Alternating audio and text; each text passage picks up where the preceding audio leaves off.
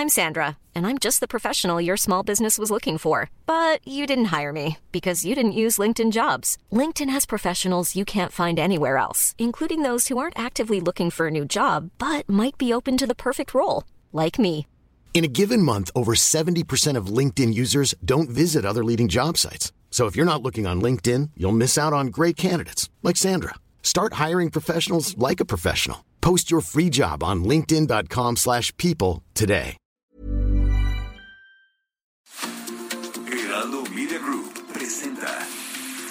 Información y el entretenimiento que usted necesita para estar enterado, también en su descanso. Informativo El Heraldo Fin de Semana con Sofía García y Alejandro Sánchez por El Heraldo Radio.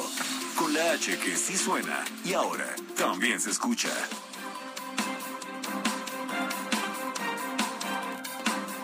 No le demos ningún pretexto a los conservadores, que no tengan ninguna excusa, porque estas empresas del pueblo tienen que ser ejemplo en administración honesta de los bienes del pueblo, de los bienes de la nación.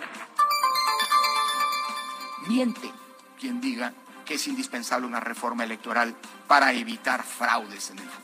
Y lo digo sin medias tintas. Hoy en México los fraudes electorales están erradicados gracias al sistema electoral que tenemos. No así, lamentablemente, las conductas fraudulentas. Se dice que hay necesidad de una reforma electoral, lo oí el 5 de febrero pasado en Querétaro, para evitar que los muertos voten. En México los muertos no votan desde hace mucho tiempo. Lamentablemente, esas conductas fraudulentas nos llevan todavía a que haya muertos que firman mecanismos de participación ciudadana. Pero eso no es un problema del sistema electoral. A mí me sorprende que se nos quiera insultar diciendo que servimos al antiguo régimen, el régimen en el que militó el representante de Morena. Porque yo quiero decir que en 1988 yo estaba cuidando casillas para el Frente Democrático Nacional, mientras usted en esos años militaba en quienes vulneraban la voluntad popular. Se van a quedar con el ojo cuadrado cuando vean el aeropuerto. Es una obra impresionante, realmente eh, algo extraordinario, extraordinario. Yo los invito a los detractores a que visiten el Aeropuerto Internacional Felipe que con sus propios ojos se den cuenta lo magnánimo de esa obra, lo impresionante, lo que costó, el tiempo que se llevó, porque de verdad se van a quedar con el ojo cuadrado. Morena y el presidente han impulsado desde el poder la ratificación de mandato como una estrategia electoral. El pueblo no es tonto y lo sabe. El pueblo lo que quiere son medicamentos, empleo, seguridad, escuelas de tiempo completo y vacunas para sus hijos.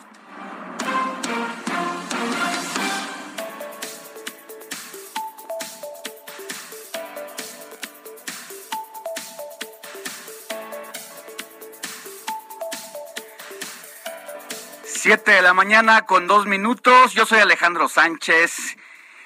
Este sabadito, este domingo 20 de marzo de 2022, las playas de la Ciudad de México, las playas en todo el país, perdóneme usted, y en el a lo largo y ancho están repletas, están llenas de turistas que aprovecharon este puente largo y que se han volcado a los distintos destinos turísticos del país para pasarla bien en familia y dado que es la primera vez en los dos años que va de pandemia en que el semáforo epidemiológico está en color verde, se han permitido las familias irse de paseo, salir, hacer en gran medida como si ya no estuviera pasando nada. También aquí en la Ciudad de México vivimos el Vive Latino después de dos años eh, de esta pandemia, pues también los espectáculos parecen que ya comienzan a la normalidad y con ello una vida haciendo que no pasa que no pasa absolutamente nada, dado que la cuarta ola prácticamente se está yendo, está de salida y que hemos notado que el sistema de vacunación ha ayudado precisamente a que esta epidemia ya no se propague como ocurrió en la primera en la primera ola que se disparó a lo largo y ancho del país.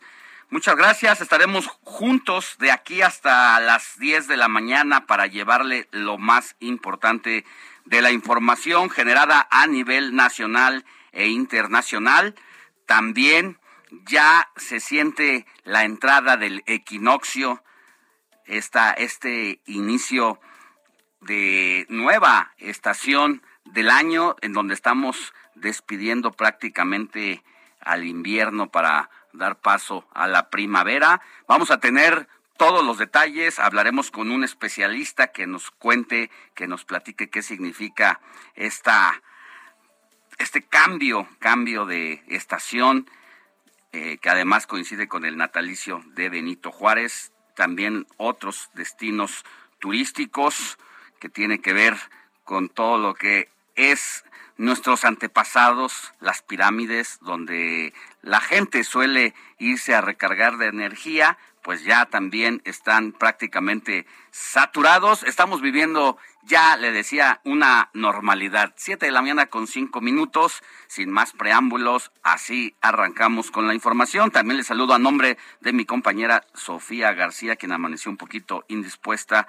Esperamos que se recupere pronto. Así le presento las noticias.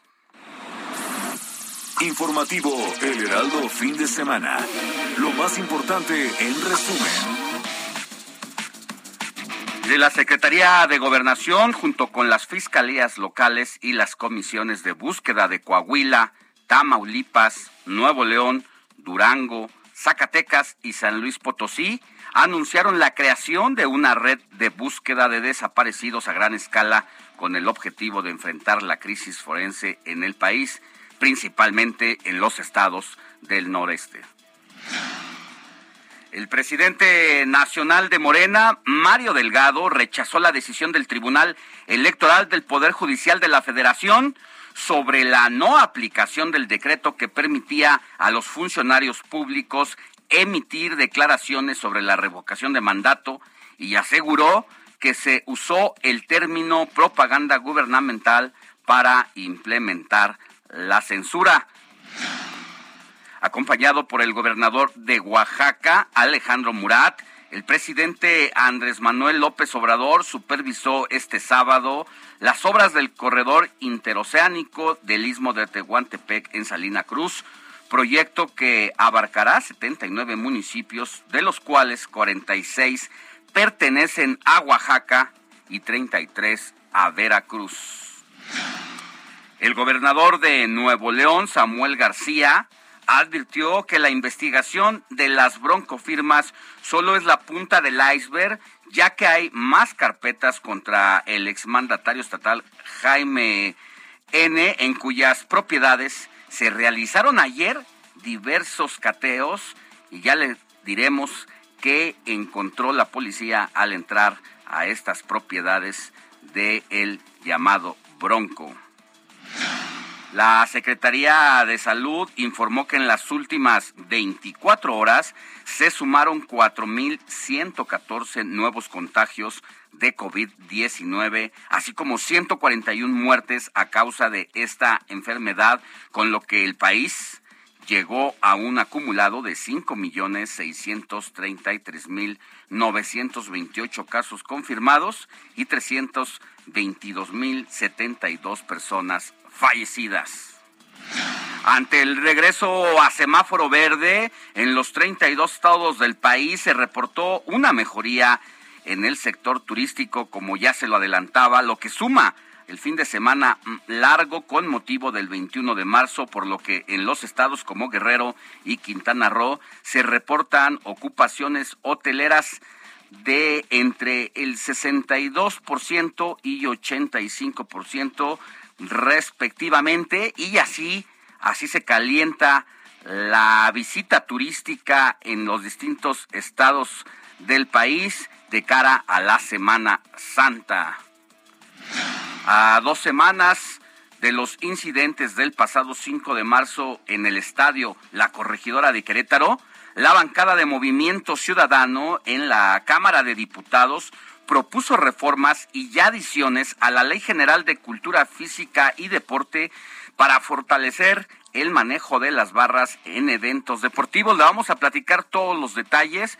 Es una es un tema que comenzamos a discutir aquí desde el día siguiente en que ocurrieron los hechos de cómo las autoridades deportivas no pueden tener 100% la responsabilidad y la capacidad de decidir el manejo de estos grupos que en muchos casos se han manejado ya con violencia en algunas otras ocasiones y no podemos estar a expectativas de lo que definan las autoridades deportivas para saber si hay jornada o no, si se cancelan los juegos o no. Aquí es un tema de que por seguridad el Estado, desde el gobierno municipal hasta el gobierno estatal, tomen decisiones al respecto y sean ellas también quienes decidan cancelar eventos deportivos cuando consideren que no hay las condiciones para llevarse a cabo. En información internacional, los ministros de Exteriores y Defensa de la Unión Europea abordarán este lunes la situación en Ucrania para estudiar más apoyos a ese país y más sanciones contra Rusia y esperan respaldar la nueva estrategia de seguridad y defensa de la región para los próximos 10 años.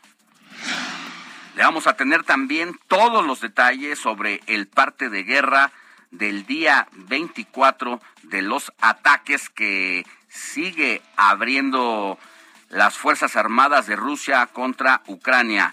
En información precisamente relacionada a aquel país que está siendo invadido, el ayuntamiento de Mariupol, al sureste de Ucrania, denunció el bombardeo ruso de una escuela que servía de refugio a 400 personas, entre ellos mujeres, ancianos y niños, lo que fue calificado por el presidente, el presidente Volodymyr Zelensky como un acto de terror que será recordado en los siglos, en los siglos venideros. El Ministerio de Defensa de Corea del Sur reveló que Corea del Norte lanzó durante las primeras horas de este domingo cuatro cohetes múltiples al mar amarillo desde la provincia de Pyongyang del Sur, con lo que suma 11 ejercicios de este tipo en lo que va del año. Le cuento también que el gobierno de los Estados Unidos ya analiza a través de sus distintas eh, de sus distintos poderes, sobre todo el Congreso, el Congreso de aquel país, la posibilidad de dar fin a el horario de verano. Ya esta medida avanzó en la Cámara de Representantes y hay una amplia mayoría precisamente para acabar ya de una vez por todas con esta pues este, este cambio de horario que ha sido año con año todo un tema de debate de si ayuda, si no ayuda, y la conclusión a la que está llegando el Poder Legislativo ahora es que más que beneficiar a las personas, se ha demostrado que hay una alteración biológica y con ello pues daños a la salud de las personas.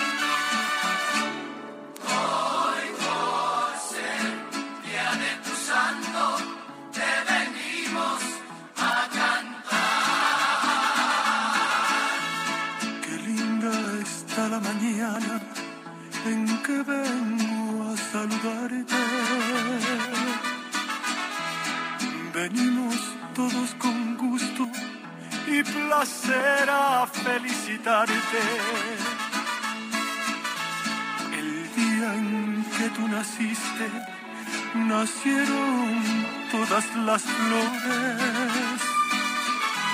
Y en la pila del bautismo cantaron Ya viene amaneciendo, ya la luz del día dio. De mañana, mira que llamanes. Mi querida Moni Reyes, muy buenos días. A quien tenemos que correr a abrazar y felicitar este domingo 20 de marzo. Buenos días. Muy buenos días, Alex. Qué gusto saludarte. Un abrazo, Sofi, que te mejores, amigos. Pues hoy le vamos a dar un abrazo a Martín. ¿Conocen ustedes algún Martín? Yo sí, mi primer novio se llama Martín, así es que un abrazo, Martín. No, hombre, pues ¿cómo, cómo olvidar a ese Martín? Imagínate, si fue el primer amor. Fíjate que muy parecido a mi Jaris en aquella época, le mando un abrazo. Muy bien, pues un abrazo a Martín donde quiera que ande. Perfecto. Pues hoy les voy a platicar que Martín significa el hombre consagrado de Marte. Martín de Dumio nació en el siglo VI en Hungría. Era descendiente de una importante familia romana. Fíjense que de joven viajó a Palestina para visitar la Tierra Santa. Ahí entró en contacto con la vida monástica que se desarrollaba en las montañas de Judea. Años después, Martín decidió instalarse en un reino cristiano independiente de Roma, cuyos dirigentes eran arrianos. Estos consideraban que Jesucristo estaba subordinado a Dios y no eran distintas partes de una unidad. Martín trabajó como presbítero y como monje. Tiempo después fundó el monasterio de Dumio en la capital del reino, que se convirtió en el principal centro de difusión de la cultura cristiana al norte de la península ibérica. Por ello, el arzobispo de Praga, que era Lucrecio, ordenó la creación de la diócesis de Dumio y Martín fue el primer obispo. Así es que esta es la historia de Martín y le vamos a dar un abrazo además a Cuthberto, Nicetas, María Josefa, Ambrosio, Bautista y también Hipólito. A todos ellos muchas, muchas, muchas felicidades, mi querido Alex. Mi querida Moni, pues un abrazo a todas estas personas que llevan estos nombres que hoy se conmemoran y sobre todo a tu Martín y a los demás Martínez que nos están escuchando. Yo también tengo varios amigos que se llaman así, Martín, Martín Ortiz, un abrazo y a todos los demás que me están oyendo. Mi querida Moni, nos escuchamos más adelante en tus cortes informativos. Por supuesto, gracias. Buen domingo, gracias. Buen domingo. que tú naciste, nacieron todas las flores. Escríbanos o mándenos un mensaje de voz al WhatsApp del informativo fin de semana 5591 63 5119.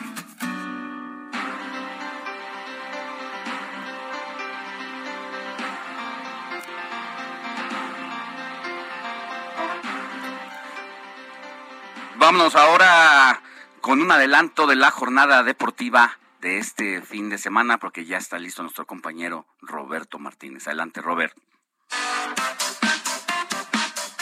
Muy buenos días, Sofía Alex y a todos nuestros radioescuchas. En este cierre del fin de semana deportivo hablaremos de cómo le fue a los Pumas, qué pasó en el clásico hidalguense y en el regio. Además, Hoy también tendremos el famoso clásico tapatío y para los seguidores del fútbol español, más adelante se llevará a cabo el partido entre el Real Madrid y el Barcelona. También tendremos el minuto a minuto del inicio de la temporada 73 de la Fórmula 1 con el Gran Premio de Bahrein, donde Checo Pérez saldrá en cuarto lugar y tendrá una importante oportunidad de lograr el podio. De esto y más hablaremos más adelante en el informativo de fin de semana. Sofía Alex, ¿qué les parece? Querido, muy bien, mi querido Robert, pues estaremos atentos y a la espera de que nos des todos los detalles del checo y estos clásicos como el regio que se vivió ayer allá en la Sultana del Norte. Mi querido Héctor Vieira, jefe de información y productor del informativo de fin de semana, ¿cuál es el tema a discutir hoy? Así es, Alex, amigos del auditorio, muy buenos días. Pues a dos semanas ya, Alex, qué rápido se pasaron estos eh, 15 días prácticamente de lo pues lamentable ocurrido allá en el estadio de la Corregidora de Querétaro. Sigue habiendo reacciones al respecto. Afortunadamente en el transcurso de las semanas, si la memoria no me falla, fue el miércoles, Alex, el gobernador de Querétaro, Mauricio Curi, anunció que el último aficionado del Atlas que se que permanecía hospitalizado ya fue trasladado a, Guadalajara, ya fue prácticamente dado de alta, va a seguir un proceso de recuperación eh, debido pues a la magnitud de los golpes, de las lesiones que sufrió, pero que bueno, afortunadamente no ponen en, peligro su vida. Es este chico, si recordarás, Alex Esteban, que se hizo pues eh, viral a raíz de este suceso, el chico este que tiene el tatuaje del escudo del Atlas en el pecho y que incluso en un principio se había manejado que había fallecido. Afortunadamente no fue así. Y pues siguen las reacciones también, Alex, porque Miquel Arriola, el presidente ejecutivo de la Liga MX, también anunció pues un proceso de credencialización, de, de, acreditación de los integrantes de estos grupos, de estas barras, se suma a otra decisión histórica que tomó la directiva del América, Alex, de no permitir ya el acceso a su barra, la más grande, la conocida como la Monumental. Entonces sigue habiendo reacciones al respecto también. Pero fíjate lo que es no hacer no cumplir con las leyes, porque lo que está diciendo Miquel Arreola y lo que a lo que se compromete es una decisión del Poder Legislativo del, desde el 2014, que la Cámara de Diputados fue la Cámara de origen, se pasa el proyecto al Senado de la República y ahí se aprueba precisamente todo esto a lo que hoy se comprometen y que tuvieron que haber ejecutado desde hace más de ocho años.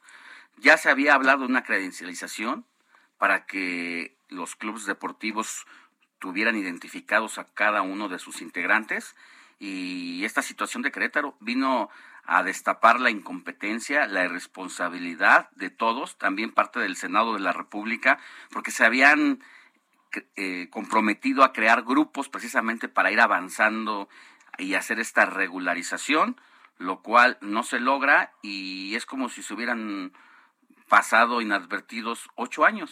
Así es, Alex, como bien lo dices, eh, pues quedó como letra muerta todo esto, ¿no? Y hasta ahora que la bancada de precisamente de Movimiento Ciudadano en la Cámara de Diputados nuevamente puso el tema sobre la mesa, tiene esta iniciativa nuevamente para tratar de regularizar y lamentablemente Alex que pues tienen que pasar eh, este tipo de situaciones para que tanto las autoridades deportivas como en este caso también que es competencia de las autoridades legislativas pues tengan eh, pues literal ponerse las pilas para para tratar de revertir de de controlar este tipo de incidentes. Y no olvidemos, Alex, que precisamente eh, ayer en el estado de Querétaro, en Juriquilla, tuvimos un, no un incidente propiamente, pero nuevamente una falta de coordinación con los elementos de seguridad, con la cancelación del concierto de Ricky Martin. Entonces todo esto como que viene eh, haciendo una coyuntura eh, importante al respecto. Entonces ahí en este sentido la bancada de Movimiento Ciudadano pues propuso reformas y adiciones a la Ley General de Cultura Física y Deporte, precisamente como lo comentábamos Alex, para eh, definir tal cual el concepto de barra barra deportiva, barra de animación, cuál será su función y por lo consiguiente llevar un control de sus integrantes para evitar que vuelvan a ocurrir estos incidentes como los del pasado 5 de marzo. Sí, y vamos a ver también qué facultades le quieren dar los de Movimiento Ciudadano a las autoridades de gobierno, tanto municipales como de los estados, precisamente para que también asuman el control, algo como lo que ocurrió ayer precisamente en Juriquilla, donde no son... Viernes en la noche. Ah, el viernes, en, la noche, y ayer lo mencionamos, y ayer lo mencionamos aquí y donde hablábamos incluso con una fan de, Ricky Martin que se quedó formada afuera y que pues simplemente no abrían las puertas porque fue la autoridad de gobierno, no la autoridad del evento. No la autoridad de gobierno, protección civil, la que decide eh, cancelar el evento. Aquí lo, lo que decíamos ayer que es raro porque pues al final de cuentas ya la gente estaba volcada, estaba afuera formada y ya no, la, no dejaron entrar. Ahí nos habla de esta desorganización de alguna manera que se vivió. Y que afortunadamente, Alex, no pasó a mayores. Eh, otra situación no hubiera sido, la gente hubiera reaccionado de diferente manera, un portazo o algo. Afortunadamente, y lo agradecemos, no ocurrió así también con este tema del concierto de Ricky Martin. Pues sí, que bueno, vamos a estar pendientes a ver qué pasa en los siguientes días allá en la Cámara de Diputados. Por lo pronto, pues precisamente ya que la pandemia provocó la suspensión e incluso la cancelación de muchos eventos masivos y personales como las bodas, y cuando una pareja parecía que por fin llegaría al altar, después de casi cuatro años, pasó algo inesperado. ¿Quieres saber qué? Al volver del corte, le cuento toda la historia. Pausa.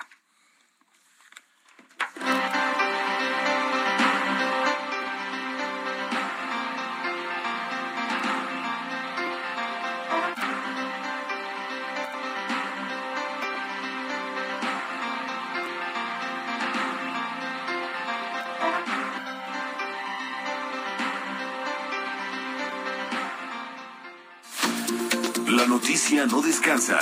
Usted necesita estar bien informado también el fin de semana. Esto es Informativo El Heraldo Fin de Semana. Informativo Heraldo Fin de Semana. Regresamos.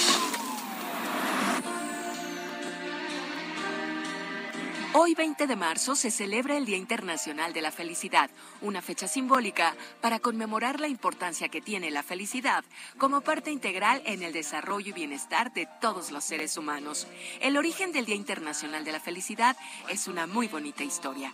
Resulta que fue el reino de Bután, un pequeño país del sur de Asia, en la cordillera del Himalaya, el que propuso este día a la ONU y el rey Bután, cuando solo tenía 16 años, decidió que la filosofía de su gobierno se basara en la felicidad de sus súbditos y para ello inventó el concepto de felicidad nacional bruta en vez del Producto Interno Bruto.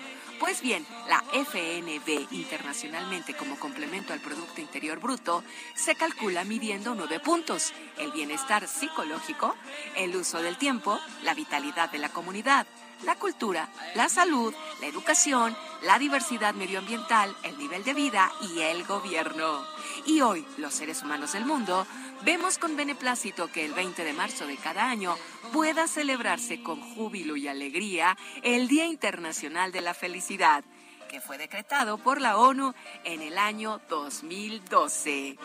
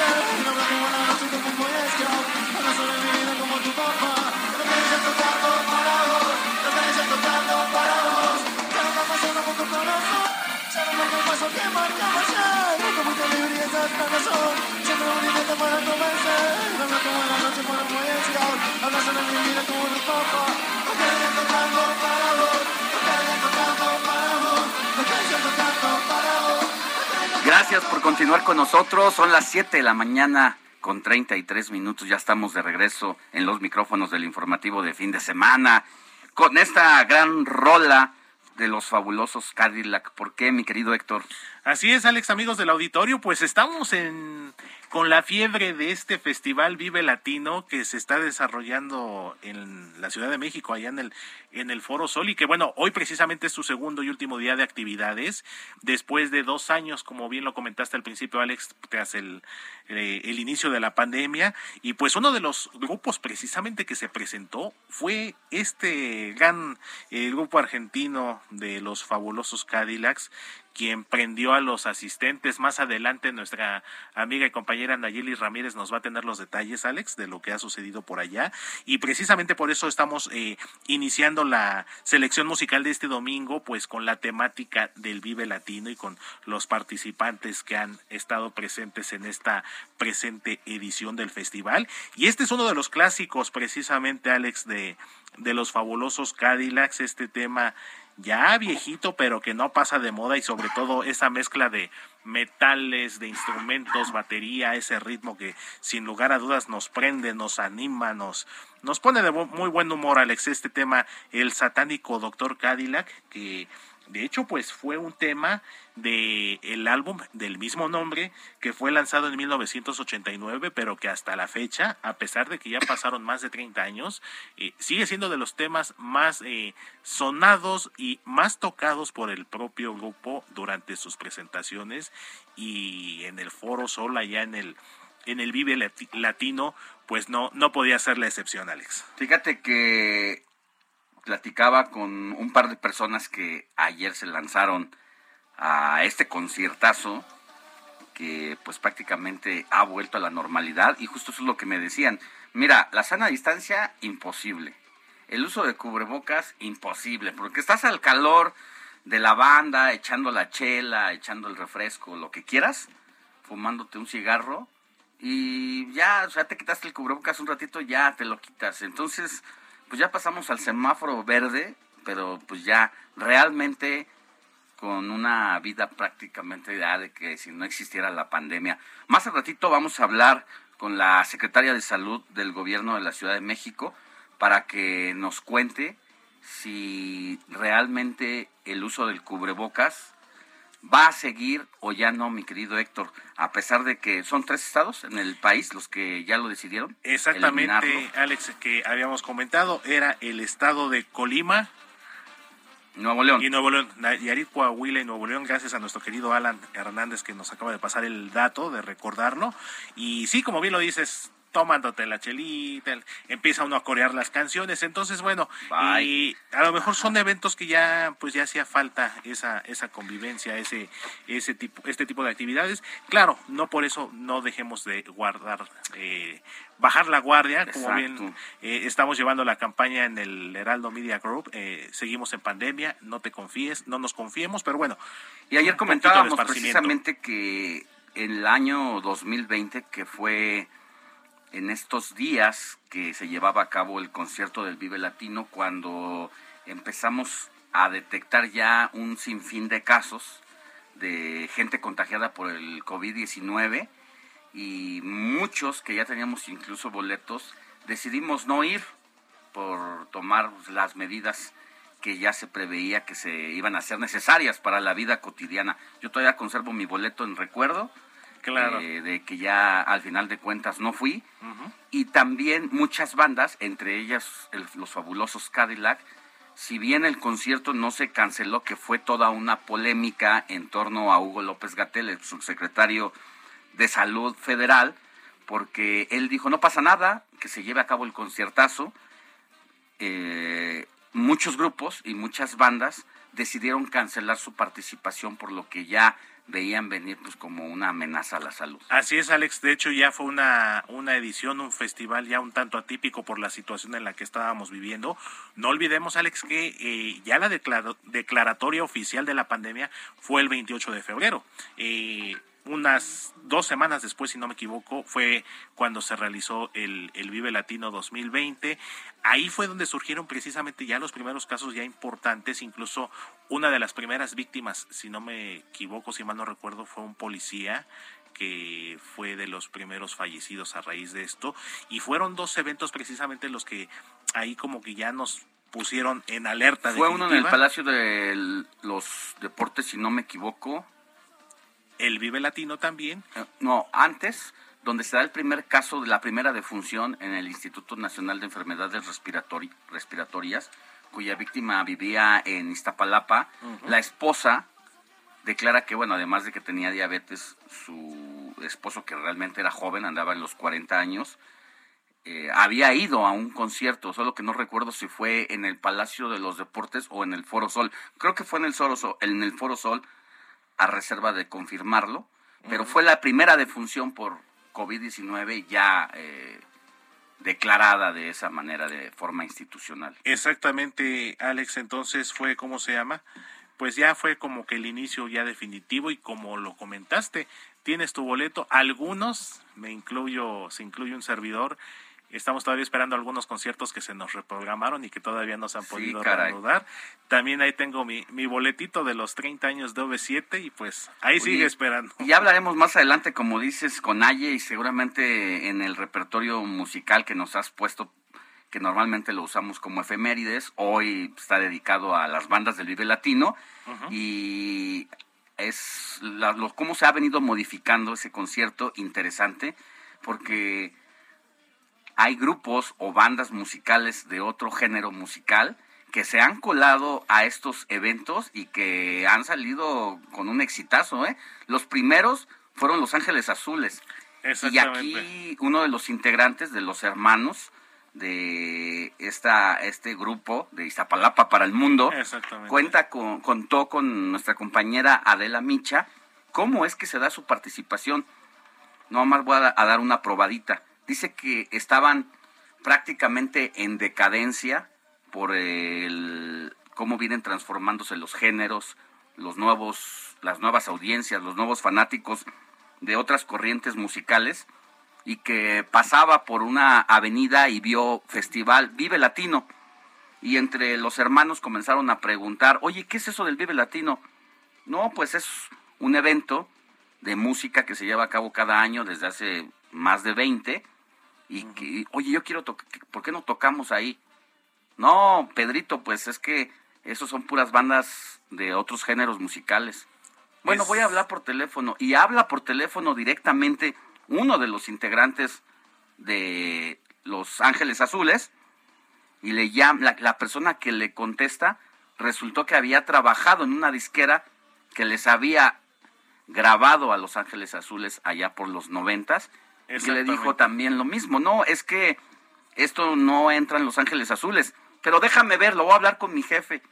Le dio el teléfono del jefe que le estaba esperando su llamada y es que logra posicionarse Los Ángeles Azules y mira cómo eh, cobraron un nuevo auge en su internacionalización porque llegaron a otras audiencias que normalmente despreciaban esa música. Así es, Alex. Y digo, la música de Los Ángeles Azules eh, es sin lugar a dudas eh, parte ya de la cultura popular eh, de nuestro país y también en algunos otros, aunque pasa algo muy peculiar, Alex, esto lo comento así como un tema personal, a pesar de que Los Ángeles Azules se mantienen vigentes con sus canciones, no han propiamente, al menos yo que recuerde, sin ser especialista eh, ni periodista de espectáculos, ni mucho menos, que hayan sacado algún tema ya nuevo, algún éxito como tal. Se han mantenido gracias a los éxitos que han eh, cosechado a, los, a, lo largo de sus primeros años de, trayectoria y que bueno con las participaciones de otros artistas como esta Natalia Lafourcade también, quienes han ahí hecho ahí algunos, algunas colaboraciones con ellos, es como se han mantenido, aunque mucha de la gente eh, pues todavía ubica o identifica los éxitos de los grandes eh, de Los Ángeles Azules con la voz de Raimundo Espinosa, que fue su primer vocalista y que posteriormente salió de ahí para hacer su grupo Rayito Colombiano, y, de Carlos Besíes. Los Ángeles de Charlie. Que son Los Ángeles de Charlie. Fíjate que de eso tengo una historia directa. Ya comentaba aquí a la audiencia que uno de mis hermanos por elección en la vida es cantante y además de haber cantado en grupos como Los Diablos Locos, Merenglás, precisamente hizo una audición en Los Ángeles Azules después de esta desbandada de vocalistas.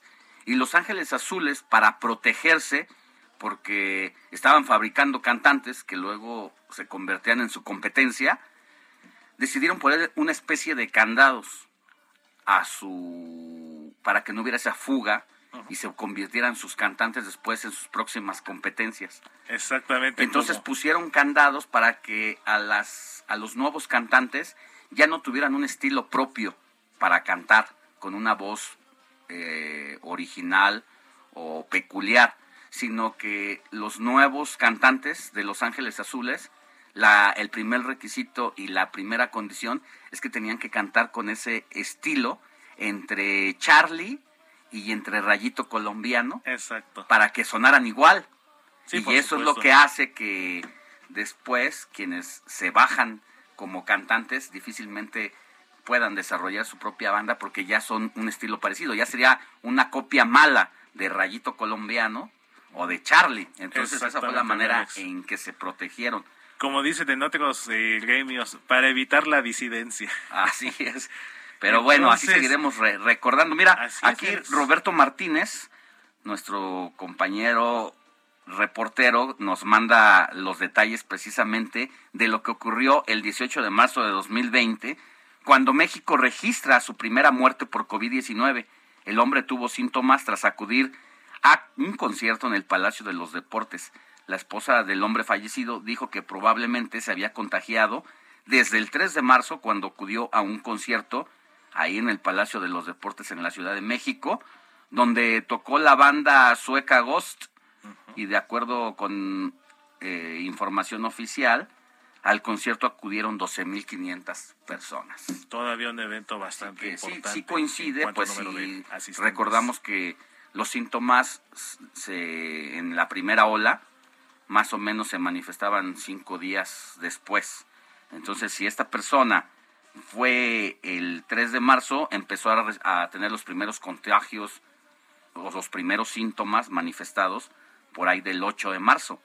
Y del 8 de marzo al 18 fue empeorando su salud hasta que falleció el primer caso registrado en el Instituto Nacional de Enfermedades Respiratorias. Así es, mi querido Alex, pues ahora sí que era algo nuevo para, pues no solamente para nosotros como mexicanos, sino era algo nuevo para todo el mundo y pues así fue como esta terrible pandemia pues empezó a cobrar también ya sus primeras víctimas en nuestro país. Gracias, mi querido Héctor. A ti, mi querido Alex, seguimos aquí al pendiente. con más.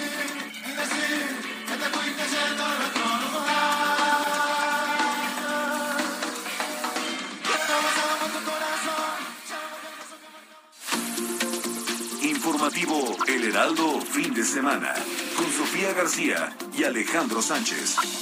Síganos.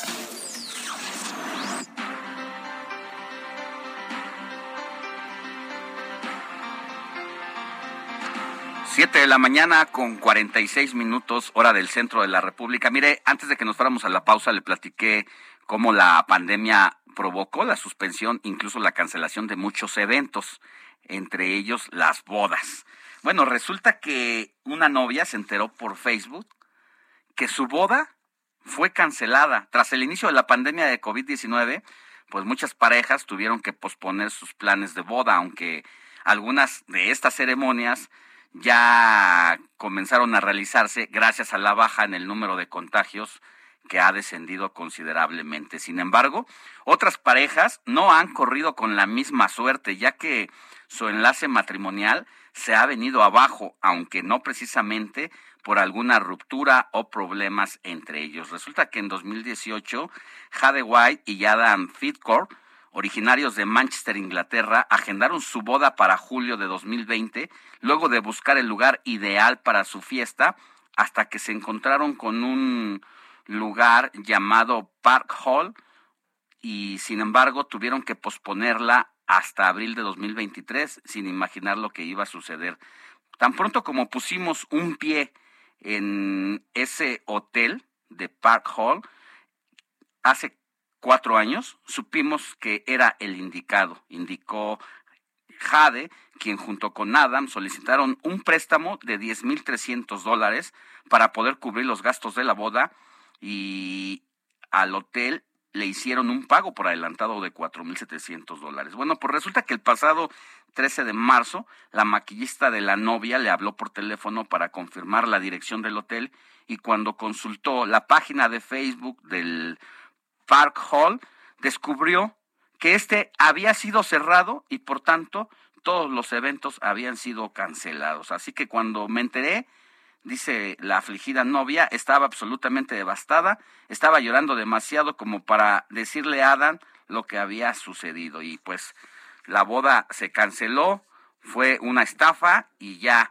pues decidieron nada más casarse en privado, ellos y sus respectivas familias de cuatro o cinco personas y pues pasará a la historia ese amargo momento para, para los novios. Seguimos con más.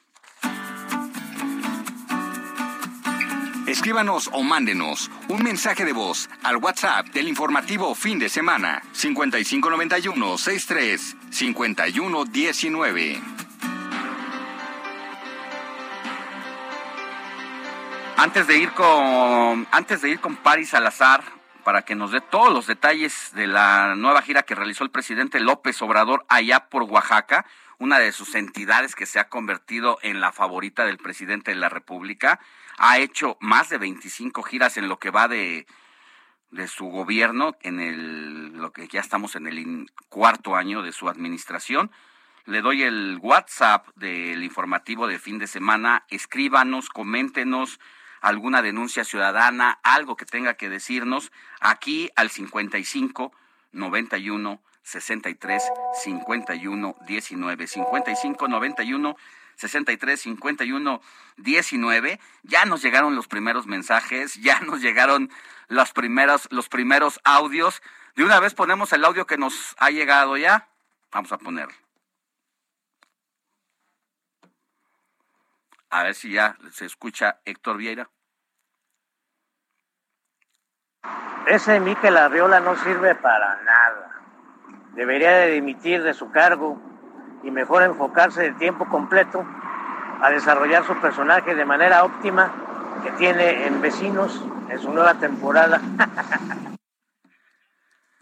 ah, la raza, ¿cómo, se, ¿cómo es la raza? No la perdona ni porque son las 7 de la mañana con 51 minutos. Eh, supongo que lo dice un poco por el parecido que tiene con Lalo España, quien participa en esa serie. Y bueno, pues aquí el humor, el humor no deja de llegar aquí al informativo de fin de semana. Hay también eh, espacio para las denuncias ciudadanas, quejas, escríbanos, vamos a seguir leyendo sus mensajes. Vámonos con Paris Salazar, quien tiene información sobre el presidente López Obrador. Buenos días, Sofía Alejandro. El presidente Andrés Manuel López Obrador supervisó las obras del corredor interoceánico del Istmo de Tehuantepec en el municipio de Salina Cruz, López Obrador recorrió las obras que se realizan en el puerto oaxaqueño. El presidente estuvo acompañado del secretario de Marina Rafael Ojeda y del gobernador de Oaxaca, Alejandro Murat. El corredor interoceánico aprovechará la posición del istmo para competir en los mercados mundiales de movilización de mercancías del Pacífico al sur de Estados Unidos a través de los puertos de Salina Cruz y Coatzacoalcos y un tren de más de 300 kilómetros. Este proyecto atraviesa 79 municipios, 46 de Oaxaca y 33 de Veracruz. Y para evitar una sanción del Instituto Nacional Electoral por la veda de la consulta de revocación de mandato, el presidente López Obrador no se bajó de su camioneta para tener las peticiones ciudadanas Decirles que no puedo eh, bajarme porque hay una veda y este, no quiero que me vayan a cepillar. Lo de, lo de el INE, pero nada más decirles que se va a quedar ahora aquí. El próximo 10 de abril se realizará la consulta de revocación de mandato en todo el país. Sofía Alejandro, esta es la información. Muchas gracias, mi querido Paris Salazar. Pues ahí está el presidente a unas horas de inaugurar una de sus principales obras, obras insignias de su sexenio que tiene que ver con el aeropuerto Felipe Ángeles allá en el Estado de México, que están a marchas forzadas en este momento ya para hacer la inauguración de lo que será el primer vuelo comercial de este, esta nueva base aérea tan polémica, pues el presidente también se da, se da tiempo para ir a supervisar otra de sus grandes obras, que será el tren precisamente interoceánico que correrá allá por el istmo de Tehuantepec. Pero bueno, vamos con información importante también de la Ciudad de México, porque ahí está nuestro compañero, nuestro compañero Carlos Navarro. Buenos días, Alejandro Sofía. Les saludo con gusto a ustedes y al auditorio. Les comento que a menos de un mes de que se lleva a cabo la consulta de la revocación de mandato del presidente Andrés Manuel López Obrador, la jefa de gobierno Claudia Sheinbaum aseguró que era absurdo que no se le permitiera participar ni siquiera promoviendo este ejercicio. Además, señaló que la oposición está en su derecho de presentar elementos jurídicos para echar abajo el decreto, publicado de manera fast track hace unos días, para ser preciso, el jueves por la tarde. En este caso, la mandataria capitalina arremetió de nueva contra contra el Instituto Nacional Electoral, que es el encargado de organizar y difundir este ejercicio de democracia participativa. Recordemos que este ejercicio se va a llevar a cabo el próximo 10 de abril y es para ratificar o no al presidente Andrés Manuel López Obrador. Aprovechando algunos elementos jurídicos, el gobierno federal, así como el partido Morena, ha aprovechado para promocionar este ejercicio de democracia participativa. Alejandro Sofía, la información que les tengo. Gracias, mi querido Carlos. Información relevante ahí y que la verdad, eh, pues ha dejado también mucho, mucho enojo entre los morenistas por la decisión del tribunal. Vamos a una pausa y volvemos con más información. La noticia no descansa. Usted necesita estar bien informado también el fin de semana. Esto es Informativo El Heraldo Fin de Semana.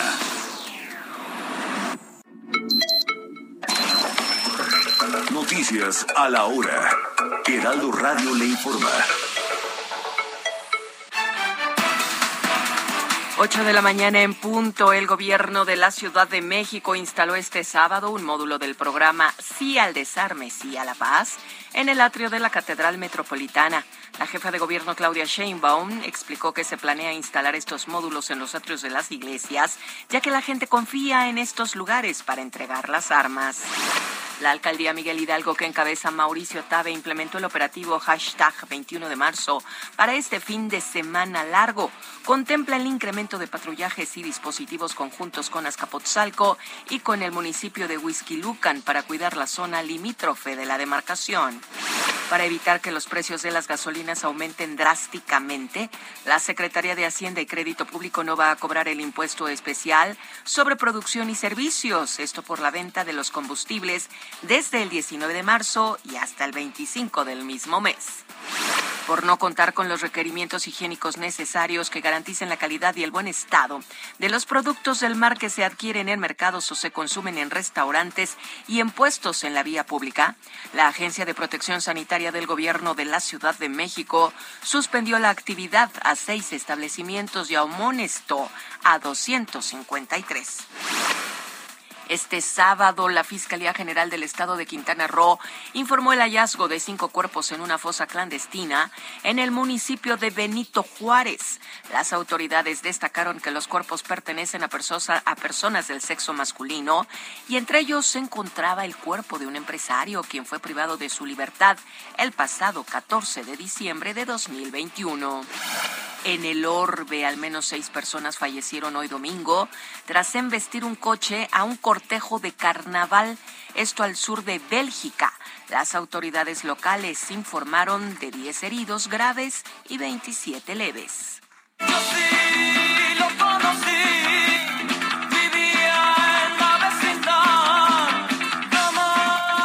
Después de la una de la madrugada de este domingo concluyó la primera fecha del Vive Latino 2022, que recibió a 80 mil personas y artistas como Julieta Venegas, Limp La Gusana Ciega, La Lupita, entre otros. Los encargados de concluir el cartel de ayer fueron precisamente a quienes estamos escuchando, a la maldita vecindad, quienes aprovecharon también la ocasión para recordar a su compañero Sax.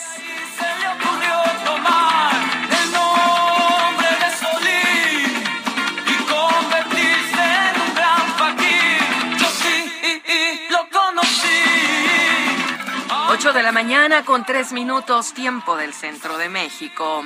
Le informó Mónica Reyes. noticias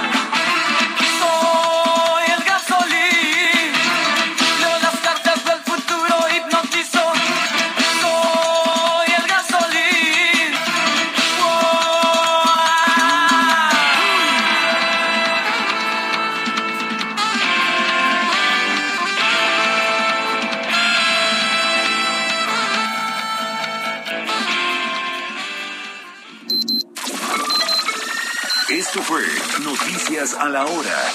Siga enterado. Informativo, Heraldo Fin de Semana. Regresamos.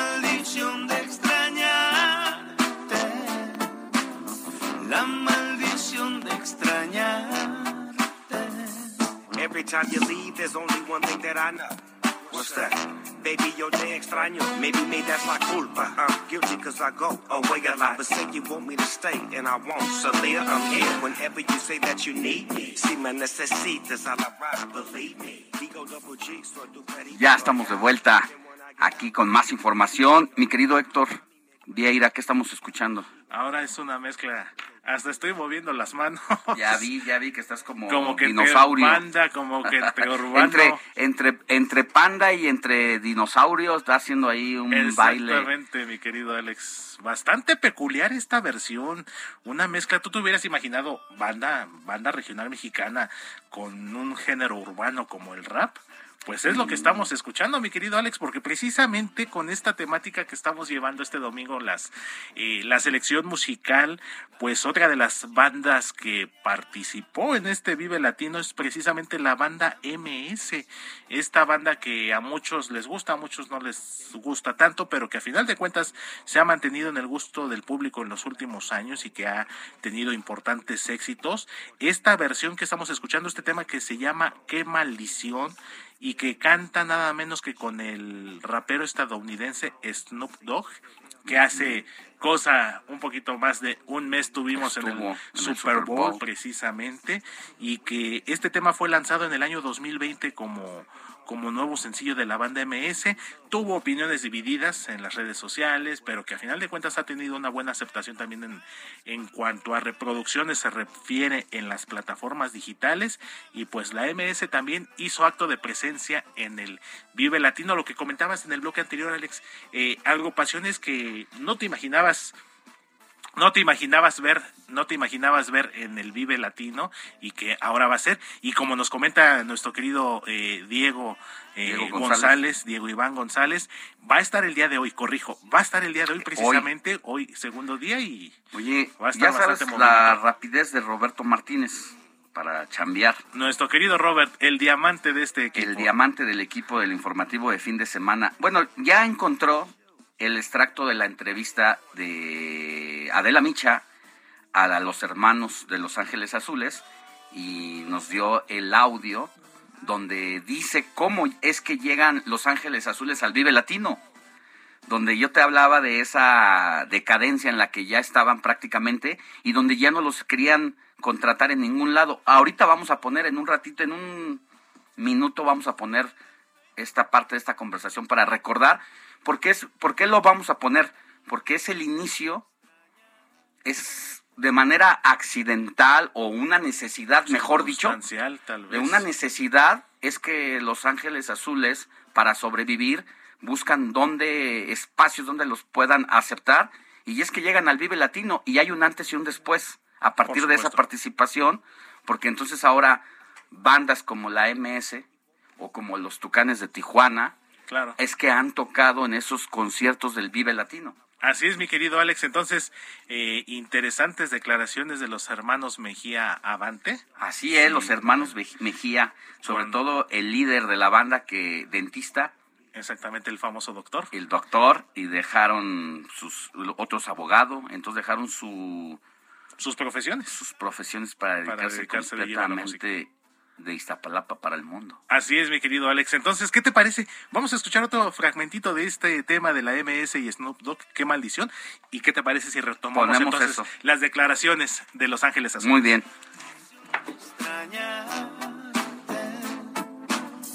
La maldición de extrañarte. sensación de extrañarte. Maldición, even when I'm at home. Only a couple hours before I'm back on the road. Nadamos en las aguas de la playa larga. Porque mañana. Escríbanos o mándenos un mensaje de voz al WhatsApp del informativo fin de semana 5591 63 5119.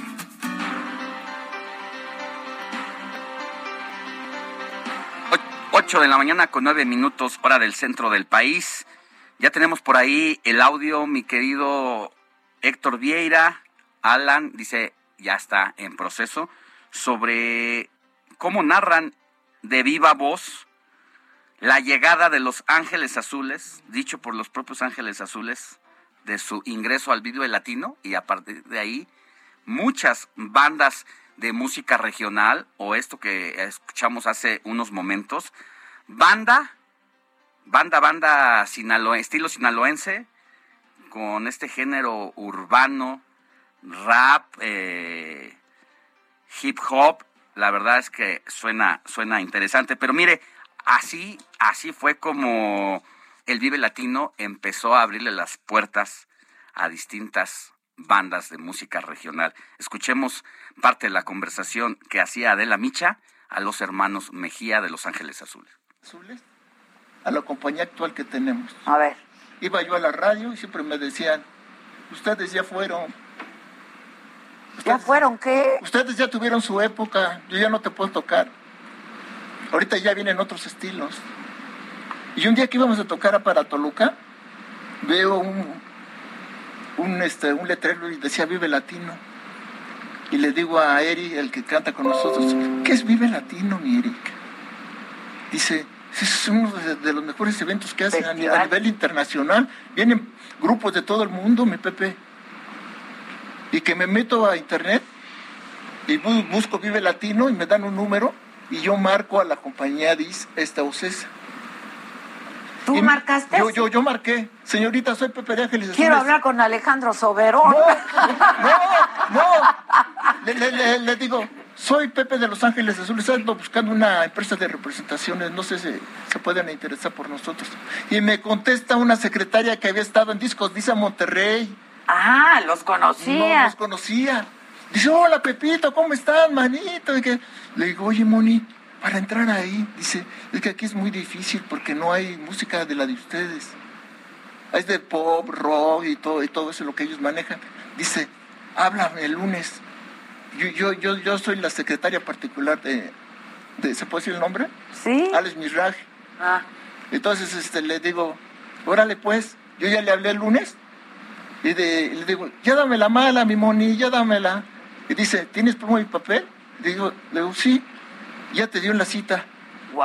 Nomás le dije que eran Los Ángeles Azules, dice, tráetelos, tráete, da- da- dale la cita para tal día. Y de ahí se viene todo este cambio de... de- de- Pues ahí está, ya ve cómo entran estos grandes grupos, por eso ahora los Tucanes de Tijuana, la banda MS y muchas bandas más de este estilo, pues deben agradecerle a Los Ángeles Azules que gracias a esa necesidad de existencia, de sobrevivencia, pues es que tuvieron espacio hoy en uno de los eventos más importantes de América, de América Latina. ¿Cómo ves, mi querido Héctor, la anécdota que nos cuenta Pepe? Así es, eh, Pepe Mejía, y pues también con la diosa fortuna, Alex, de que pues esta chica Moni, precisamente tocaya de nuestra querida Moni Reyes, por cierto. Fíjate, decía, decía Carlos Fuentes una, una cosa, que los éxitos en la vida es cuando las personalidades y la oportunidad se encuentran para hacer cambios. Y eso es lo que le pasó a Pepe Mejía, que pues buscó, porque ya no los querían en las radios, ya decían que ya habían pasado de moda, Exactamente. que ya no tenían cabida en ningún espacio. No bajaron la guardia y dijeron, tenemos que seguir tocando. Así y mira es. nomás hasta dónde han llegado. Y sobre todo, Alex, porque, como lo comenta este Pepe, marca la- a la empresa esta de representación y coincide que la chica trabajaba en la disquera con la que trabajaron ellos en un Con la que principio. habían grabado discos en Monterrey. ¿Te acuerdas de esa disquera que era la que hacía o deshacía eh, artistas, grupos musicales de la música regional. Llegó a tener, por supuesto, grupos como Los Temerarios. Nada más y nada menos. eh, toda esta parte de la música grupera, de, sobre todo en la década de los noventas, Alex, cuando tuvimos grupos como Los Guardianes del Amor, como Mandingo, como mi propia banda El Mexicano, eh, por ahí se me están eh, yendo algunos otros, el grupo Liberación también, que fue Los hermanos más Acosta, los los Acosta. Acosta, por supuesto. Entonces, eh, pues se juntaron la diosa Fortuna y personas que llegan a, la- a las a nuestras vidas en este caso Por algo, dice. en el momento Preciso. preciso mi querido Alex Muy bien, pues ahí está. La verdad es que valía la pena sacarle jugo y destacar estos momentos, estos puntos de quiebre, pues de lo que hoy conocemos, cómo se ha ido transformando este gran evento musical de América Latina. Así es, mi querido Alex. Entonces, pues bastante, bastante buena esta anécdota y pues sobre todo gracias también a, a nuestro querido Robert que nos, nos facilitó Nos este facilitó material este de la colección privada. Sustentar lo que, hemos, lo que habíamos dicho aquí. Exactamente, de la, de la videoteca del Heraldo Media Group. Así es. Seguimos con más. Escríbanos o mándenos un mensaje de voz al WhatsApp del informativo fin de semana 5591 63 51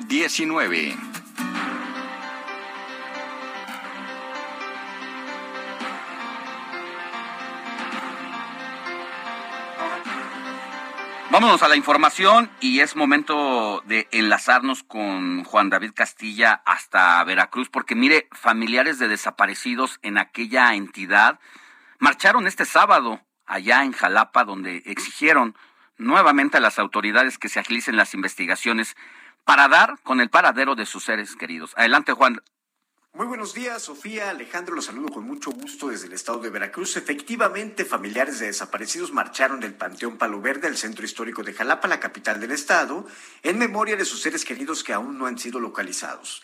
Las personas recorrieron la avenida 20 de noviembre, así como las calles Jalapeños Ilustres y Juan de la Luz Enríquez, hasta llegar a Plaza Sebastián Lerdo de Tejada para protestar frente a Palacio de Gobierno. Se trata de familiares de Antonio de Jesús Viveros Ladrón de Guevara, Argenis Yosimar Pensado Barrera y Herón Miranda Godos, quienes desaparecieron en distintas fechas de marzo del año 2014. De acuerdo con Victoria Delgadillo Romero, integrante del colectivo Familiares Enlaces Jalapa, se exige nuevamente a las autoridades que se agilicen las investigaciones para dar con el paradero de sus seres queridos. Añadió que continúa la búsqueda en fosas clandestinas encontradas en el predio La Guapota, municipio de Úrsulo Galván, en la Barranca La Aurora, municipio de Emiliano Zapata, y en otros puntos de la entidad veracruzana. Los integrantes de los colectivos hicieron un pase de lista de las personas que están desaparecidas desde el año 2014 y cuyos casos no presentan avances en las investigaciones.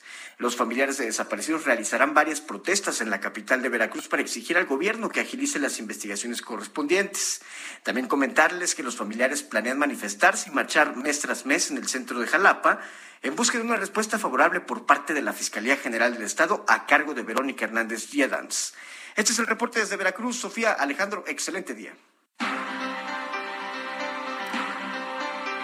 Gracias, Juan David. Vámonos ahora hasta Nuevo León porque la Fiscalía de Justicia de aquella entidad realizó ayer dos cateos simultáneos en propiedades del exgobernador de la entidad, Jaime Rodríguez, quien sigue recluido en el penal de Apodaca. Dani García nos cuenta qué le encontraron al Bronco en sus propiedades. Muy buenos días, Alejandro y Sofi, desde Nuevo León para informarles que la Fiscalía de Justicia del Estado realizó el día de ayer dos cateos simultáneos en propiedades del exgobernador de Nuevo León, Jaime Rodríguez Calderón, quien se encuentra detenido por delitos electorales y en prisión preventiva en el penal 2 de Apodaca. En un comunicado emitido por la Fiscalía se detalló que los cateos derivaron de una denuncia hecha por la Unidad de Inteligencia Financiera del Estado. Esto, bueno, pues con la intención de ubicar pruebas o indicios sobre recursos de procedencia ilícita. Una de las propiedades cateadas fue el rancho ubicado en el municipio de García, donde residía previamente el exmandatario. De ahí, en este municipio, pues fue alcalde y ha residido en los últimos años. La autoridad informó que las actividades se realizaron conforme a los parámetros que marca la ley para proteger el debido proceso y garantizando la cadena de custodia de los elementos probatorios recabados. Además, se realizó bajo la dirección del Ministerio Público. Se aseguró que no se ha eh, revelado ningún hallazgo importante conforme a la denuncia, pero que la carpeta de investigación continúa abierta. Se reiteró también de que los detalles precisos de la investigación permanecerán bajo reserva conforme conforme al principio de presunción de inocencia. Hay que recordar que Rodríguez Calderón fue detenido el pasado martes en el municipio de General Terán tras ser señalado por el caso de las broncofirmas, donde utilizó recursos estatales para obtener las firmas necesarias para ser candidato independiente a los comicios del 2018. Y bueno, pues desde el miércoles se encuentra en el penal 2 de Apodaca tras eh, pues recibir prisión preventiva. Es la información que tenemos esta mañana, Alejandro Sofi. Muchas gracias, mi querida Dani. Pues vamos a ver en qué para esta situación de Jaime Rodríguez. Mire, normalmente cuando termina un gobierno y llega otro gobierno, cuando pertenecen a un partido político, se dan ciertos acuerdos, ciertas negociaciones políticas debajo de la mesa para dar esa transición muchas veces, aunque haya corruptelas en la administración eh, anterior, pues se dan pactos políticos por las fuerzas representadas en el Congreso y por lo que representa también la fuerza de un partido político como tal. En el caso de Jaime, Rodrigo, Jaime Rodríguez ocurre una situación relevante. Es el primero y único gobernador, gobernador, no presidente municipal porque hay varios, o diputados también, pero es el único gobernador que llegó al poder sin la representación de un partido político. Luego entonces, en la Cámara de Diputados local, le fue un poco complicado negociar porque al no tener él una fuerza institucional que lo representara y lo apoyara, pues tuvo que tratar de negociar con todos. Pero al término de su sexenio, y además lo que ha dicho el gobernador en turno, Samuel García, de Movimiento Ciudadano, es que lo hizo mal, que todo lo que las cosas de corrupción, desvíos de recursos, dejó huella y hay una ruta muy clara de seguir toda esa serie de situaciones anómalas e irregulares que hizo. Y al ser un candidato en su momento ciudadano, terminar el sexenio y no tener esa representación que tienen otros que finalizan su administración, pues no pudo negociar con nadie, ni conciliar, ni transitar con nadie, y pues le llegó la voladora a Jaime Rodríguez y ahora pues ya está sometido a un proceso de vinculación ¿Qué significa eso? Que todavía no es condenado, pero que tiene, según la autoridad de justicia, todos los elementos para creer, para suponer que precisamente está con indicios de que le pueden fincar responsabilidades y entonces sí, pues darle darle alguna condena más adelante de acuerdo al proceso, al proceso que, que siga. Al parecer está saliendo en este justo momento que le estoy hablando de El Bronco, al parecer Héctor Vieira, está saliendo información de última hora. Eh, es que ayer precisamente, pues ya nos decía Dani, le encontraron dos millones de pesos en una de sus viviendas, un rifle, entre, entre otras cosas. Y ahora en un segundo le voy a contar, ah, aquí está, sí, encontraron 2.1 millones de pesos, armas y cartuchos útiles. No sé si esto sea mucho, sea poco, no. Yo creo que es, yo creo que tener 2.1 millones de pesos, un exgobernador, pues, no, bueno, no, quiero justificarlo, ni me interesa, ni de mi familia es para acabar pronto pero dos millones de pesos no se me hace así como una multimillonada. Las armas y los cartuchos útiles entendemos desde hace muchos años que le gustaba la cacería y lo dijo muchas veces que sí disparaba normalmente en otros momentos se iba de cacería, iba a la sierra, pero no sé, habrá que ver por estas cosas que poseía ahí en sus viviendas, qué tanto puede ser una prueba para un juez de cosas irregulares que haya que haya cometido o que haya hecho en el pasado durante los seis años que eh, fue gobernador.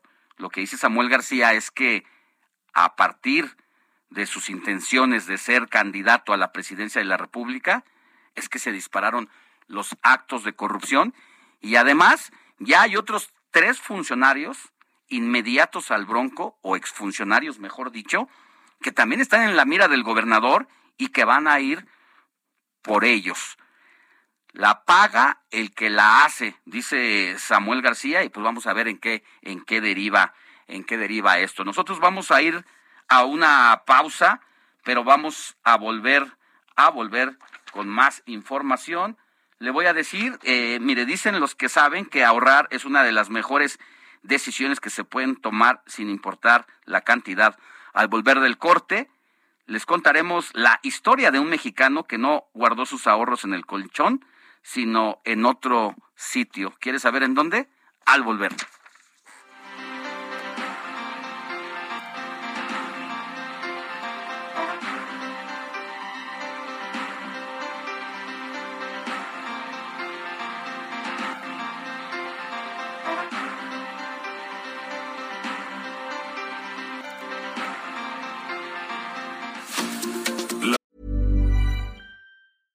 I'm Sandra, and I'm just the professional your small business was looking for. But you didn't hire me because you didn't use LinkedIn jobs. LinkedIn has professionals you can't find anywhere else, including those who aren't actively looking for a new job but might be open to the perfect role, like me. In a given month, over 70% of LinkedIn users don't visit other leading job sites. So if you're not looking on LinkedIn, you'll miss out on great candidates like Sandra. Start hiring professionals like a professional. Post your free job on linkedin.com/people today. La noticia no descansa. Usted necesita estar bien informado también el fin de semana. Esto es Informativo El Heraldo Fin de Semana. Informativo Heraldo Fin de Semana. Regresamos.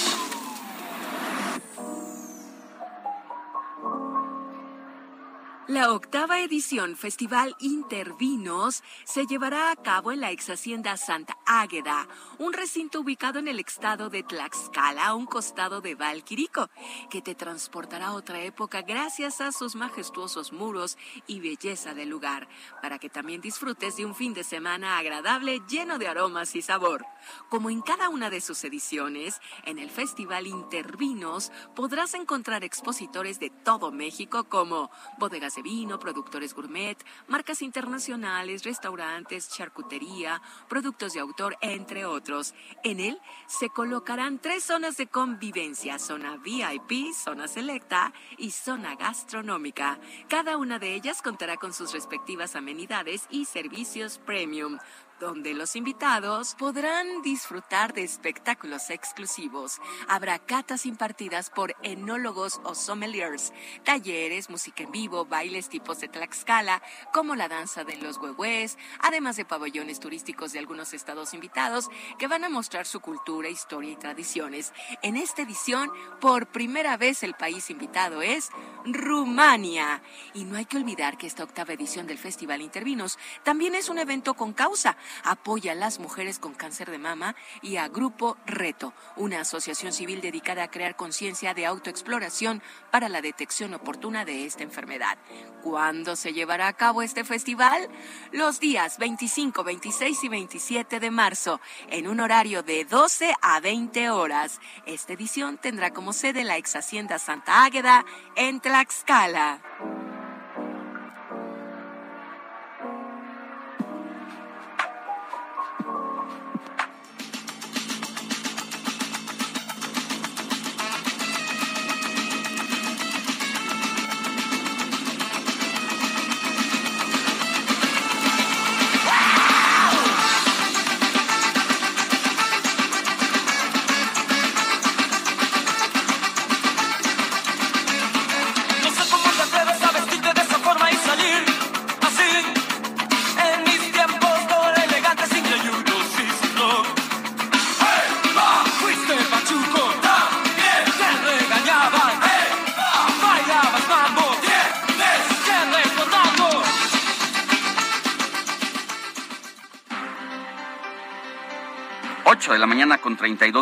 32 minutos hora del centro de la República. Escuchábamos a la maldita vecindad de fondo, dado que ayer tuvo su participación en el festival Vive Latino, que congregó a miles de personas y fanáticos de esta y otras bandas de gran relevancia en, en América y que este evento, además de que el 2021 tuvo que ser suspendido, el 2020 tuvo algunas bajas por cancelación de grupos que decidieron no viajar de última hora por el tema de la epidemia y del coronavirus que se estaba propagando. Y precisamente hablando de ese asunto es que agradecemos que esté con nosotros en la línea telefónica a la secretaria de Salud de la Ciudad de México, que está para decirnos, Oliva, secretaria, buenos días, ¿cómo le va? Buenos días, Alejandro. Muchos saludos para ti y tu auditorio. Es un gusto saludarle y que esté con nosotros porque es oportuna su la conversación que vamos a tener con usted, Oliva López Arellano, porque en otras partes de México, ya son tres estados los que han decidido eliminar el uso del cubrebocas en espacios abiertos en, en, estos, en estas semanas que han pasado. Es una discusión que se tiene en el mundo y la Ciudad de México había contemplado eh, hace una semana precisamente sumarse a estos tres estados para dejar de usar el cubrebocas. ¿Qué es lo que ha pasado en los últimos días?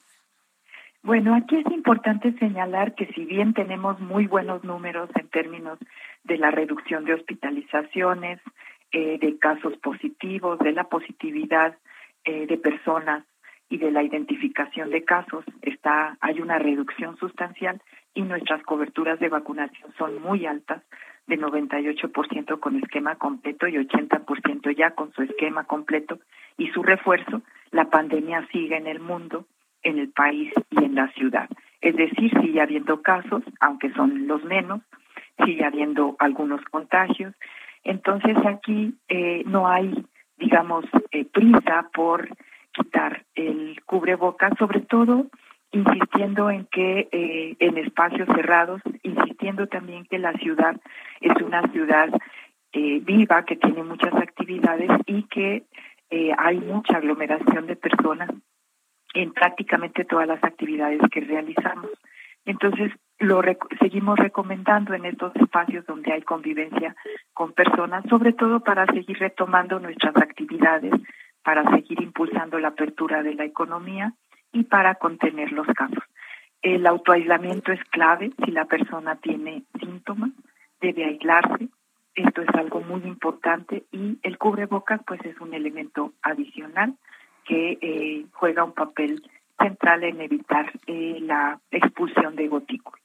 Entonces lo seguimos recomendando, estamos todavía en periodo de vigilancia intensiva de enfermedad respiratoria que va de octubre a marzo, entonces por lo menos nuestras recomendaciones esperemos un poco, sigámoslo prolongando en este periodo. Ya, entonces lo que nos dice es, mm, sí, se había discutido la posibilidad de considerar si se mantenía o no. Han llegado a la conclusión, por ahora se mantiene en tanto siga esta epidemia.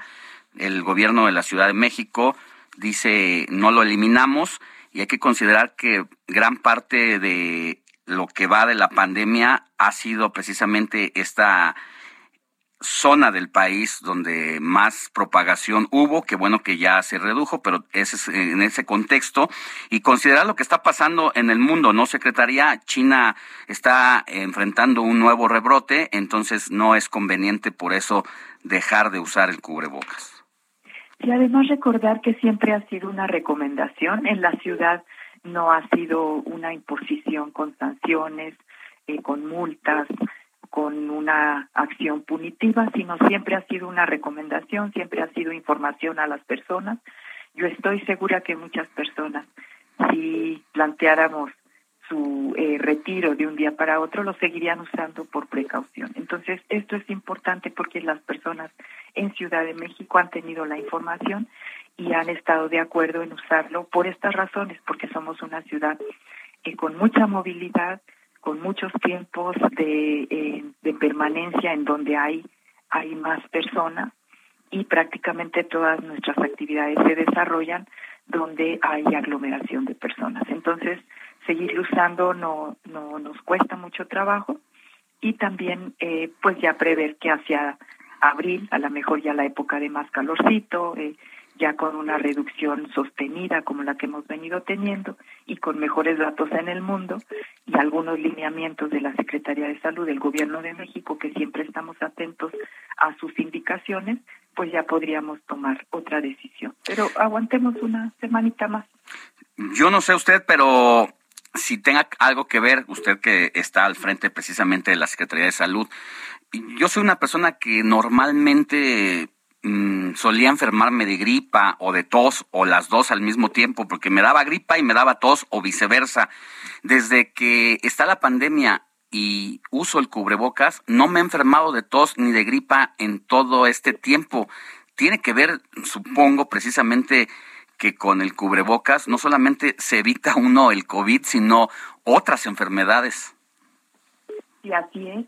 Y eh, yo, por ejemplo, propondría que ya de aquí para adelante, siempre en la época invernal, en la época donde hay mayor transmisión de eh, virus respiratorios, lo podamos usar ya como algo habitual porque nos, nos previene frente a COVID, frente a influenza, frente a otras infecciones respiratorias que pueden no ser graves, pero son pues son molestas, son incómodas y además también reduce la posibilidad de contagio, de que contagiemos a otras personas. Sí, la verdad es que luego cuando uno anda en las prisas y sale uno rápido de la casa y sales, eh, te subes al coche o antes de subirte al coche dices el, el cubrebocas y me regreso. Ya se siente uno hasta vulnerable cuando sale y se le olvida en un segundo ponerse este aditamento. Así es. Y en esta nueva normalidad que tenemos que construir entre todos, pues las medidas de protección personal y preventiva son esenciales. El cubrebocas, el autoaislamiento, el lavado de manos, siempre estar ventilando ya los espacios cerrados, priorizar actividades al aire libre o en sitios bien ventilados y garantizar que nuestro esquema de vacunación esté completo y con refuerzo. Entonces estos elementos pues ya es el día a día de todas las personas, si bien el cubrebocas lo podríamos retirar hacia la época ya, eh, digamos, donde ya no hay tanto frío, ya no es época invernal, ya estaríamos entrando en un periodo ya donde no se vigila intensivamente la enfermedad respiratoria, la infección respiratoria eh, grave, pues volverlo a recuperar en cuanto entremos en ese periodo que ya sabemos que son enfermedades estacionales. Para quienes nos escuchan y nos acaban de, nos acaban de sintonizar, estamos platicando con Oliva López Arellano, secretaria de Salud de la Ciudad de México, quien nos dice que por el momento eh, no está considerado que como estrategia del gobierno de la Ciudad de México se retire el cubrebocas, invita a que se use y que si se puede hacer de manera permanente mejor, no solamente porque evita eh, la propagación de la COVID-19, sino también otro tipo de enfermedades. Y no puedo dejar de preguntarle, secretaria, sobre el dos asuntos, el cierre de kioscos y la campaña de vacunación para personas rezagadas, ya sea con la segunda, la primera dosis o que simple y sencillamente no se habían vacunado. ¿Todavía hay oportunidad de hacerlo? Sí, todavía hay oportunidad de hacerlo. En la semana estaremos vacunando en las dos sedes que ustedes ya conocen, eh, que es el Censis Marina y Sala de Armas, para todas las personas rezagadas y refuerzos.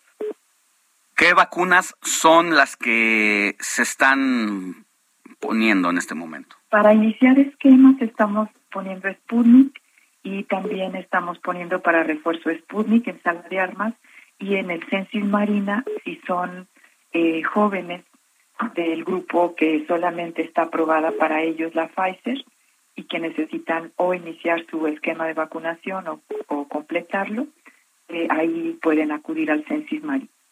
¿Qué requiero para que me vacunen en caso de que no tenga ninguna dosis? Y si ya tengo una o dos, ¿cuál es el requisito? Bueno, nada más eh, tener el comprobante de vacunación de la primera dosis o de la segunda, si es que va por un refuerzo, si va por su refuerzo, o tener eh, ya la edad cumplida, algo que acredite la edad cumplida para el caso de los, de los jóvenes. ¿Son de qué edad en adelante? De 15 años, 15 a 17. De 15 años en adelante, ahí está la posibilidad, tiene dos opciones de ir sala de armas y marina acá por Coyoacán, ¿verdad? Censis Marina. Sí, sala de armas para los de 18 y más, Censis Marina 15 a 17, porque ahí es donde tenemos la Pfizer y es la aprobada para este grupo de edad. Perfecto, pues ahí está esa invitación todavía y la discusión también que se está dando en el mundo es si vamos a requerir o no una cuarta dosis, ¿no, secretaria? Sí, ahí lo que es muy probable que nosotros estamos pues pendientes de las indicaciones de y los lineamientos y la actualización de lineamientos del gobierno de México, pero lo que se está discutiendo en el mundo es que seguramente se va a requerir ya un esquema de vacunación como en otras patologías, o sea, ya que algunos grupos, los grupos de mayor riesgo, eh, pues se tengan que estar vacunando anualmente.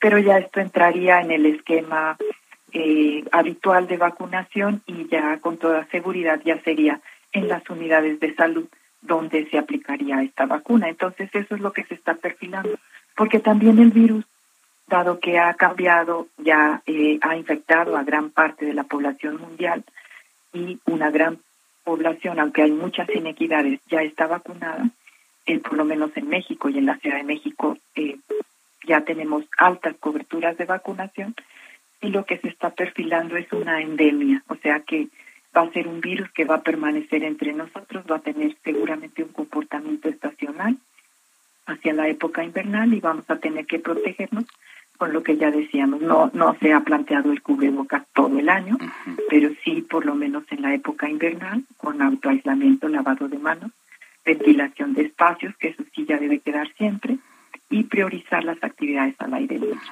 Entonces, con estos elementos, pues construir una nueva normalidad para, sin eh, dejar de hacer ya nuestras actividades cotidianas, abrir la economía, seguir con las acciones y el trabajo y la vida cotidiana, pues sí estar eh, prevenidos y usando las medidas de protección personal. Así es, endemia que en otros términos, eh, para quienes no estamos muy familiarizados con la ciencia, nada más explicarles que significa que el virus no desaparece, está entre nosotros, permanecerá ahí, pero ya su la mortalidad que pueda generar ya es mínima gracias a las a los esquemas de vacunación y que nos hemos ido haciendo un poco inmunes a tal, ¿no? Así es, y también pues eh, que va a estar con eh, bajos contagios, también eso es previsible excepto en algunos momentos donde puede tener incrementos vinculados sobre todo a este a estos eh, digamos dinámicas estacionales. Pero sí insistir con las personas, no bajar la guardia, no hemos salido de la pandemia, eso es lo que se espera hacia los próximos meses, pero eh, siempre hay que estar vigilando variantes, hay que estar vigilando el comportamiento de un virus que ha resultado pues eh, muy hábil para eh, reproducirse y sobre todo para eh, tener variantes y poder eh, lograr lo que al virus le interesa, que es básicamente seguirse reproduciendo, pues replicando. Sí, pues vamos a, tener que acostumbrarnos a esta nueva normalidad con la con este virus, algo como lo que ocurrió con la influenza. Así es, y con otras enfermedades donde ya sabemos cómo evitarlas, lavándonos las manos, por ejemplo, las enfermedades diarreicas, eh, lavando los alimentos, preparándolos con higiene, todas estas cosas que hemos incorporado a lo largo de la historia las personas eh, para enfrentar la enfermedad. Bien, eh, sobre los kioscos, nada más ya para finalizar, me decía cuántos estuvieron abiertos en esta cuarta ola y si se cerrarán todos o quedará por lo menos... Abrimos 17, 17 kioscos, además de los 117 centros de salud. Todos ellos ya se han ido cerrando eh, progresivamente, de manera gradual, porque ya no hay mucha demanda, y se quedan los 117 centros de salud con capacidad para seguir haciendo toma de muestra. Bien. Entonces las personas tienen esta opción. Están los 117 centros de salud distribuidos en toda la ciudad y eh, solamente ya nos quedan dos últimos kioscos para cerrarlos esta semana y ya estaríamos solo en centros de salud. Muy bien.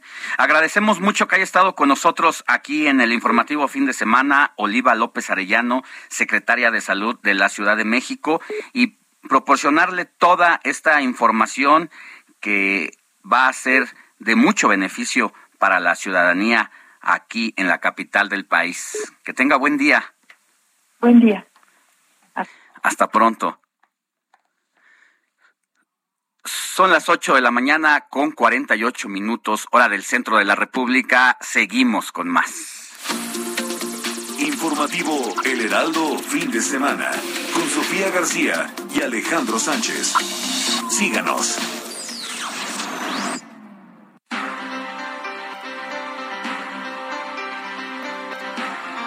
Le recordamos nuestro WhatsApp aquí en el informativo de fin de semana. Escríbanos alguna denuncia, alguna queja de autoridad de su alcaldía, de su municipio que no esté haciendo sus funciones, háganoslo saber al 55 91 63 51 19. Repito, 55 91 63 51 19.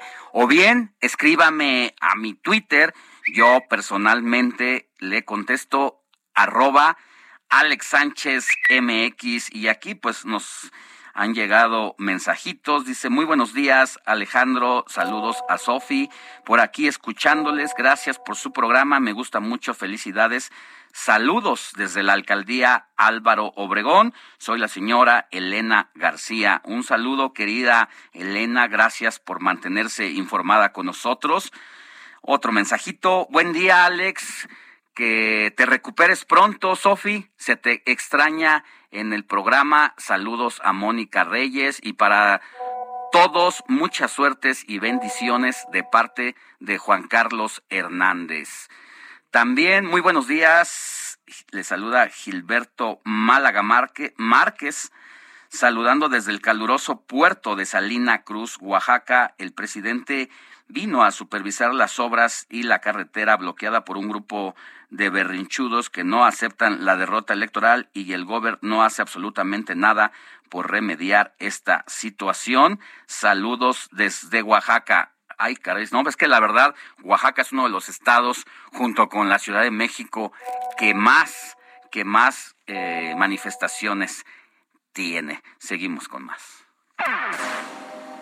Eduardo Marín y el séptimo arte.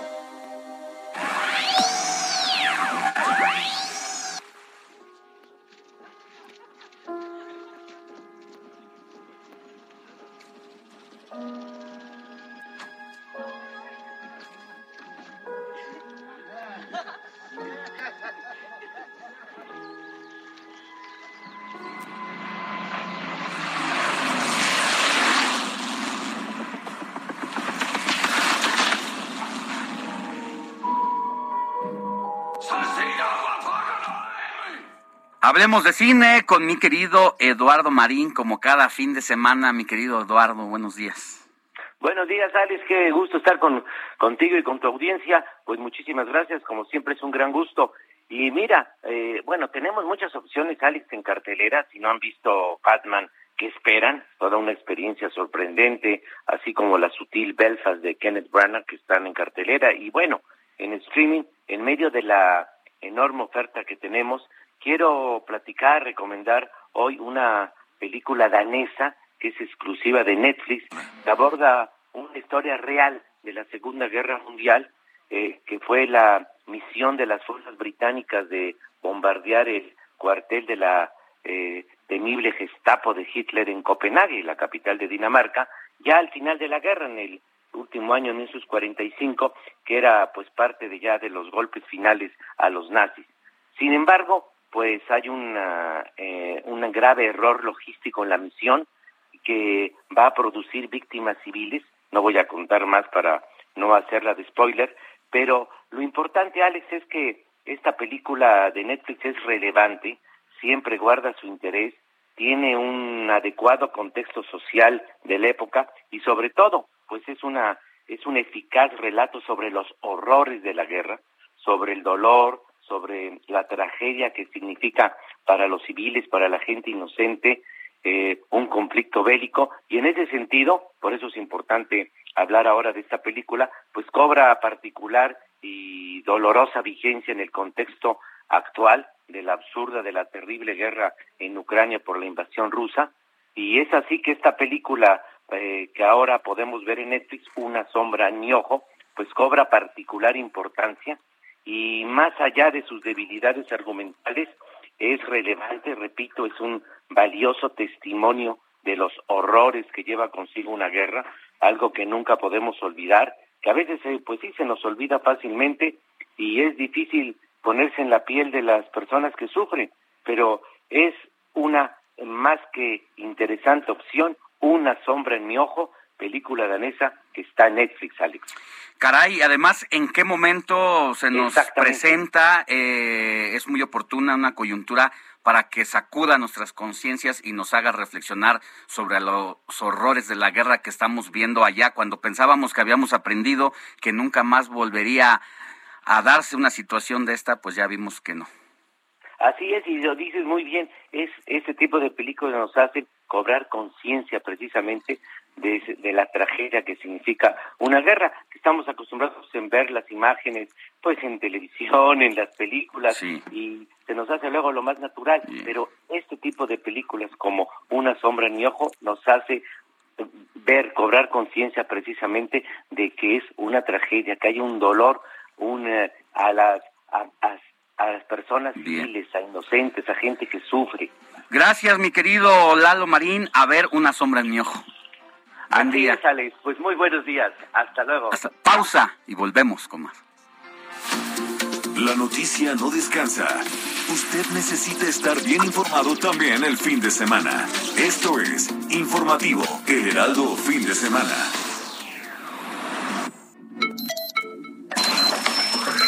Noticias a la hora. Heraldo Radio le informa. 9 de la mañana en punto, durante un segundo cateo efectuado en una propiedad del ex gobernador de Nuevo León, Jaime Eliodoro N. El Bronco, Ubicada en el municipio de Galeana, se localizaron dos millones cien mil pesos en efectivo, dos cajas fuertes que fueron trasladadas a Monterrey, un rifle 30 por 30 y un revólver 357 Magnum. El inmueble fue asegurado por la Fiscalía para continuar con la investigación. El presidente de la Junta de Coordinación Política y coordinador de Morena en el Senado, Ricardo Monreal, consideró que detrás de los señalamientos en su contra y la destitución de Sandra Cuevas como titular de la alcaldía Cuauhtémoc está René Bejarano. El Poder Judicial Federal y el Ejecutivo Local de la Ciudad de México trabajan de manera coordinada para llevar a cabo una visita del ministro presidente de la Suprema Corte de Justicia de la Nación, Arturo Saldívar, al penal de Santa Marta, Acatitla. La Asociación de Bancos de México informó que las instituciones bancarias suspenderán operaciones mañana lunes 21 de marzo debido al día feriado por el natalicio de Benito Juárez. Además, los servicios de transporte público de la ciudad operarán en un horario especial. Miles de turistas se volcaron a las playas de nuestro país durante este fin de semana largo y gracias a la mejoría en el semáforo epidemiológico que a partir de mañana lunes será de color verde para las 32 entidades del país.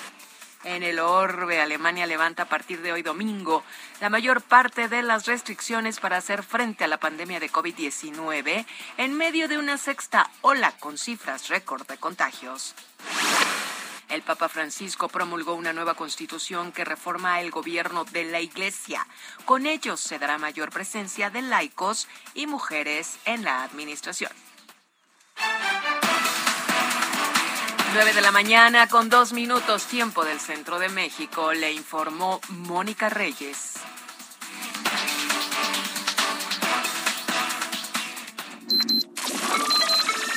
Esto fue Noticias a la Hora. Siga enterado. Informativo Heraldo fin de semana. Regresamos.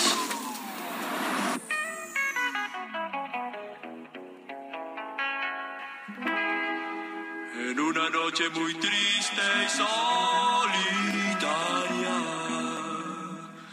la luna llena parecía hablar. El invierno ha llegado y el sol ya va a salir, mas el canto de mi alma dice así.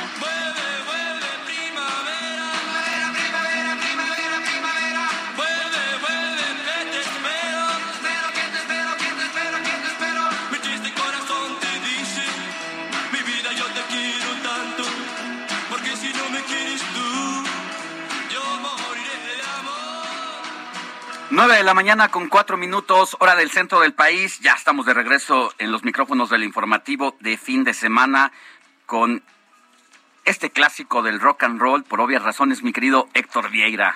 Así es, Alex, amigos del auditorio, pues en unos minutos más ya prácticamente, y para ser exactos a las 9 de la mañana con 33 minutos estará O sea, entrando- faltan 29 minutos para que entre el equinoccio de primavera y pues precisamente por eso lo estamos recordando con, como bien lo dices, un tema clásico del rock and roll de los sesentas, este tema titulado Vuelve Primavera, precisamente interpretado por el grupo Los Blue Caps, un tema de 1960, Alex, estamos hablando ya de 62 años prácticamente, pero que sigue estando en boga, sigue siendo recordado este tema y pues sobre todo eh, la llegada de la primavera marca el inicio lógico de una nueva estación en el año eh, para mucha gente que se va a recargar de energía a las, a las zonas arqueológicas, o sea, tiene diferentes connotaciones, diferentes significados y pues por eso estamos recordando esta entrada del equinoccio de primavera con este tema de los Blue Caps, vuelve primavera y precisamente mi querido Alex, pues ya tenemos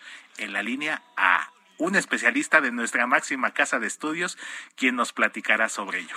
Así es, es que bye bye a la estación de invierno y bienvenida a la primavera. A esta mañana a las 9.33 horas cambia precisamente, eh, o, o es, mejor dicho, la transición en el que el día y la noche durarán lo mismo, pero sin más preámbulos, agradecemos que esté con nosotros el doctor Daniel Flores, investigador del Instituto de Astronomía de la Universidad Nacional Autónoma de México. Doctor Daniel, muy buenos días. Hola, ¿qué tal? Muy buen día y pues eh, qué gusto escuchar este tema ya um, bastante añejo, pero que nos indica precisamente eh, toda esta situación de que nuestro nuestro ser, toda nuestra organización social en el mundo, estamos inmersos en lo que son los ciclos astronómicos. Adem- además, doctor, muy positiva esta fecha, ¿no? Donde las personas, independientemente de nuestra falta de conocimiento o no sobre la astronomía, al final de cuentas, el ser humano tiene en el en el inconsciente esa necesidad de revitalizarse, de cargarse de energía, de, de dejar atrás lo malo para reconvertirnos y sacar provecho de los errores, de los fracasos y aprovechar las nuevas oportunidades. Esa es como la asociación que hay de manera directa a este inicio de, de primavera, ¿no? Claro, sí, justamente. Y es esta etapa, esta fase del ciclo anual en el cual nos alejamos de las, digamos, temporadas de bajas temperaturas, de las heladas, sobre todo en regiones en la parte norte de la Tierra, y que eh, empieza ya a calentarse el ambiente y estas, eh, digamos, eh, bajas temperaturas se van olvidando y entonces precisamente como bien señala, es una renovación de la naturaleza, una revelación, una renovación de nuestro espíritu para seguir adelante. Eh, justifica, cómo se interpreta desde el punto de vista de la astronomía este nuevo ciclo ya en, en la condición humana, en nuestro día a día, en nuestros hábitos, nuestros- nuestras costumbres, nuestro trabajo, nuestras obligaciones. Claro, desde luego. Y eh, pues ahora conocemos un poco más de las condiciones de la naturaleza. Eh, es decir, a lo que me refiero es este movimiento constante, permanente de la Tierra en torno al Sol y su relación con la inclinación del eje de rotación de la Tierra. Entonces todo eso está inmerso en esta fecha de inicio de la primavera, porque precisamente en, en este momento eh, empieza la iluminación del haz de luz del sol, que proviene de, de nuestro sol y que calienta el ambiente de la naturaleza. ya sirve que los ciudadanos vayamos a sitios místicos que en algún momento fueron clave para nuestros antepasados, vestirnos de blanco, abrir los brazos y levantar la cara al sol para cargarnos de energía? Bueno, sí, hay, claro, hay muchísimos aspectos que habría que considerar y esto tiene que ver con el nivel de las creencias, por ejemplo.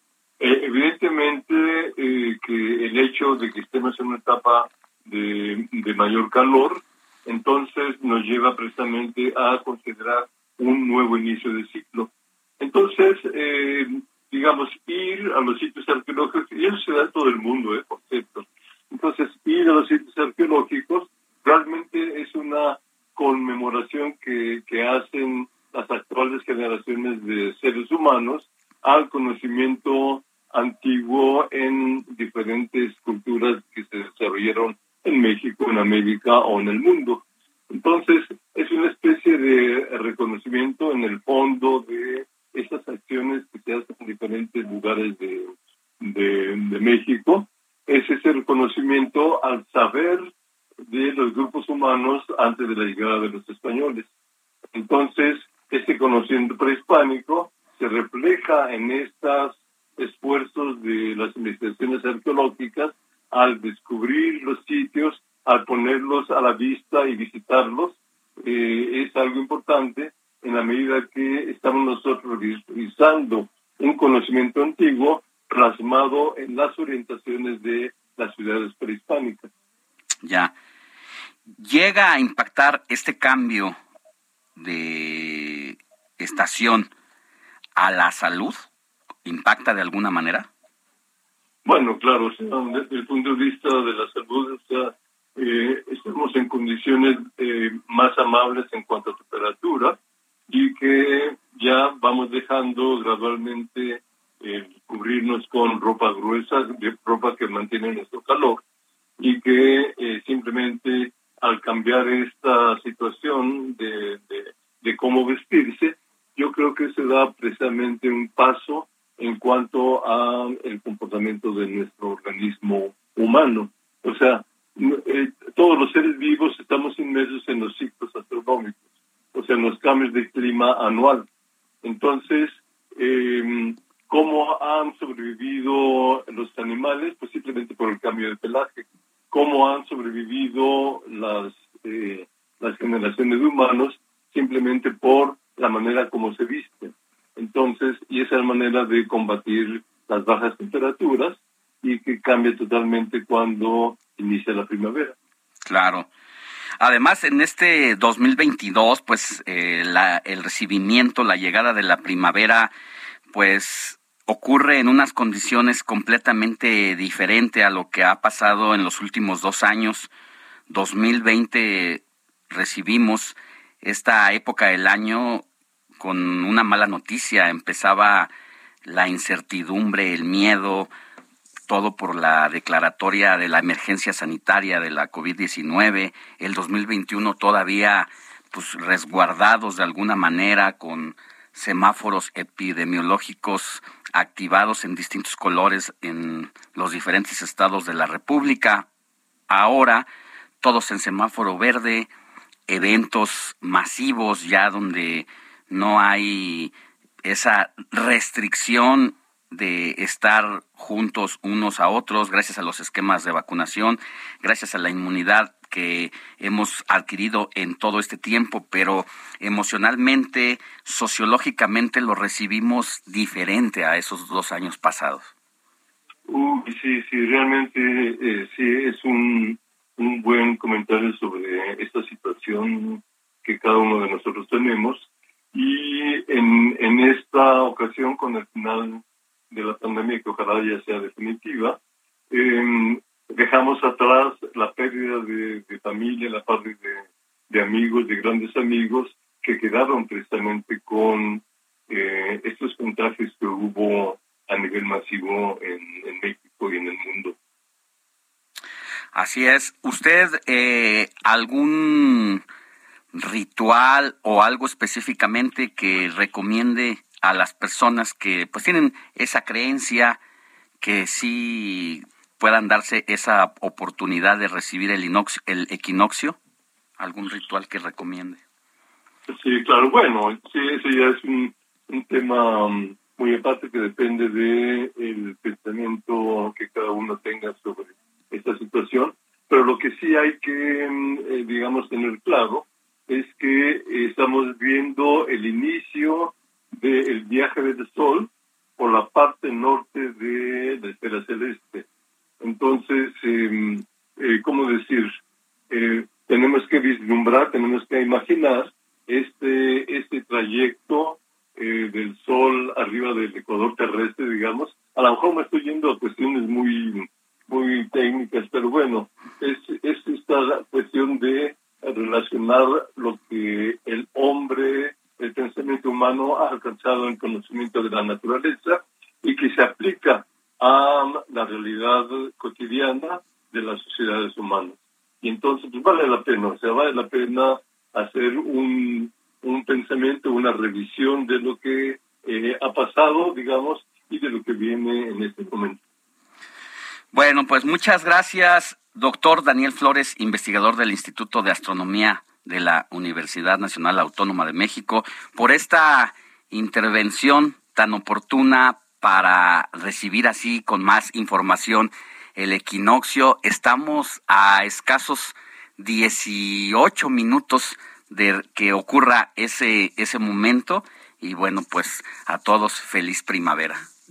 Exactamente, y un abrazo para todos. Buen día, hasta pronto.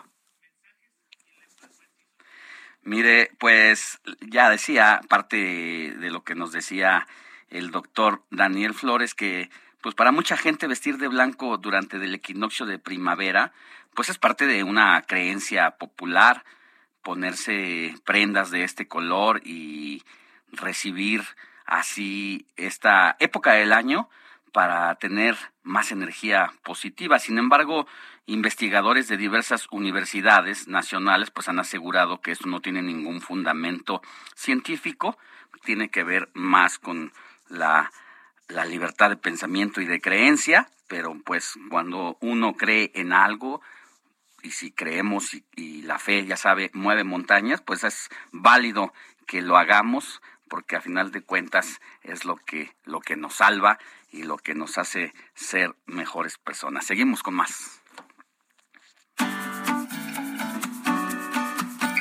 Escríbanos o mándenos un mensaje de voz al WhatsApp del informativo fin de semana 5591 63 51 19.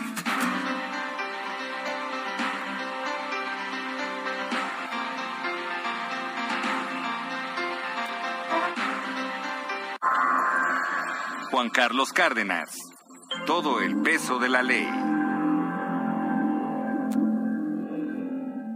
Querido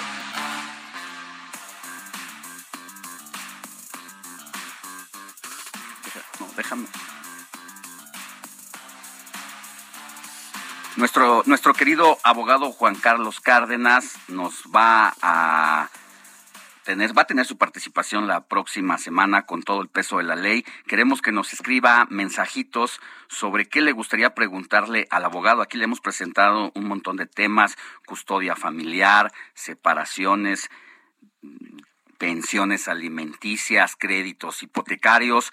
Háganoslo saber para que la próxima semana que tenga su participación le vayamos avisando qué es qué es lo que usted quiere saber en torno a esos a esos temas y mientras tanto vamos a leerle mensajitos que nos están llegando. Hola, buenos días amigos de El Heraldo Radio. Recibe Tocayo Alex, un abrazo fuerte con el gusto de siempre, pero ¿dónde anda Sofi? ¿Está bien? Atentamente, Alex Rodríguez. Está bien, en la mañana hablé con ella, como todas las mañanas antes de llegar aquí, me dijo que se sentía un poco mal de, pues nada grave, nada grave, pero que se sentía un poquito mal de la cabeza, le dolía y esperemos que, que esté bien y que mejor repose. La verdad es que trabaja durísimo de lunes a lunes y pues tiene un merecido descanso obligatorio en este momento. A mi querida Sofi le mando un abrazo, si yo también la extraño aquí, que siempre peloteamos todos los temas. Un abrazo para ella y para ti, mi querido tocayo Alex Rodríguez. Un saludo también fuerte para Quique Belmont, que ya anda por allá en Teotihuacán, vestido de blanco, para recibir, recibir el equinoccio. Seguimos con más. José Luis Enciso. Lecturas.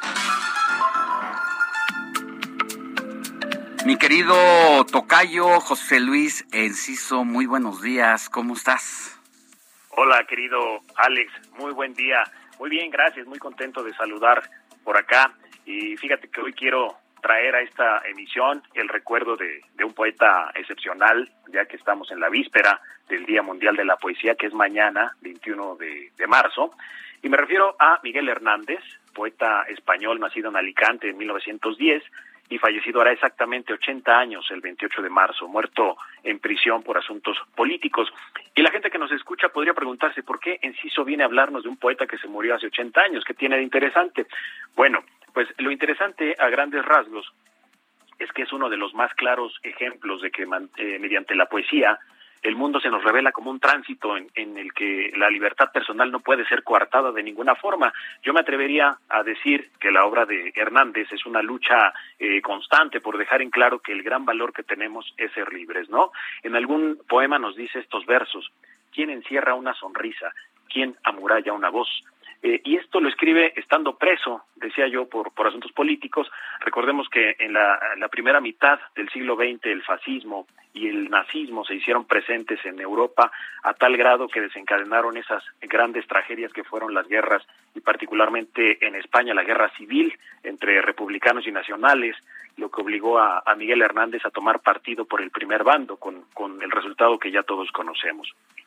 Y es ahí donde la figura de este poeta intenta usarse a veces con tintes ideológicos por gente de izquierda, ubicándolo como un poeta del pueblo, de familia pobre por haber sido pastor, pero en realidad fue pastor del ganado familiar, que era de lo que vivían, ¿no? No pasó hambres y, y tuvo la mayor instrucción que la gente de Orihuela, su pueblo, podía tener entonces, además de vincularse con gente que le prestaba libros, gente del clero, que al final de su vida fue decisiva para mantenerlo recluido, aún estando muy enfermo, como castigo a su rebeldía ideológica.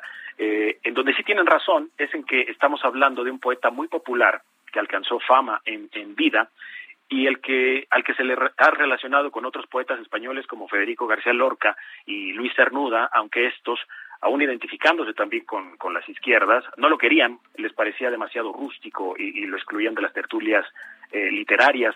Además, su carácter no, no lo ayudaba porque parecía muy machacón y hasta exigente cuando buscaba ayuda, ¿no? Porque simplemente no entendía que sus poemas no tuvieran la atención que él esperaba y que su trabajo literario no le permitiera tener una remuneración adecuada. Eh, pero lejos de ser por ello un personaje desagradable, siempre estuvo del lado de la libertad, de que su obra aún sea recordada y esté vigente. Los temas que eh, trata tienen que ver con el cuestionamiento del odio, tan presente siempre en todos los ámbitos, ¿no? Recordemos un poema bellísimo llamado Menos tu vientre, al que incluso Joan Manuel Serrat le puso música, en el que Miguel Hernández, sabiendo que Josefina, su esposa, está esperando a uno de sus hijos, el poeta le dice, eh, menos tu vientre, todo inseguro, todo postrero, polvo sin mundo. Estas obras pueden encontrarse en los libros, además fíjate qué, qué, qué bonitos títulos, Perito en Lunas, El rayo que no cesa, Viento del Pueblo y Cancionero y Romancero de Ausencias, primordialmente, ¿no? Pero de ellos se derivan otros muchos títulos, no solo de poesía, sino también de teatro. Entonces, eh, la recomendación de hoy, querido Alex, es acercarse no a un libro nada más, sino a esta propuesta de Miguel Hernández de, cuestionar desde la literatura el odio que nos rodea, lo cual la hace eh, más actual que nunca, ¿no crees tú? Pues una buena incitación a involucrarnos en esto de la poesía en el marco del Día Mundial de la Poesía, precisamente que se celebra este 21 de marzo. Un poeta que murió joven, pero vivió lo suficiente para dejar un legado poético que aún sigue vivo, mi querido José Luis.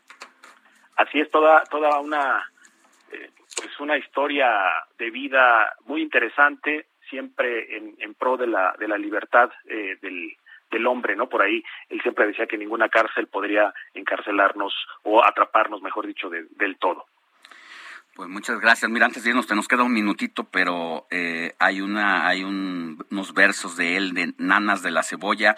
La cebolla es escarcha, cerrada y pobre, escarcha de tus días y de mis noches, hambre y cebolla, hielo negro y escarcha grande y redonda.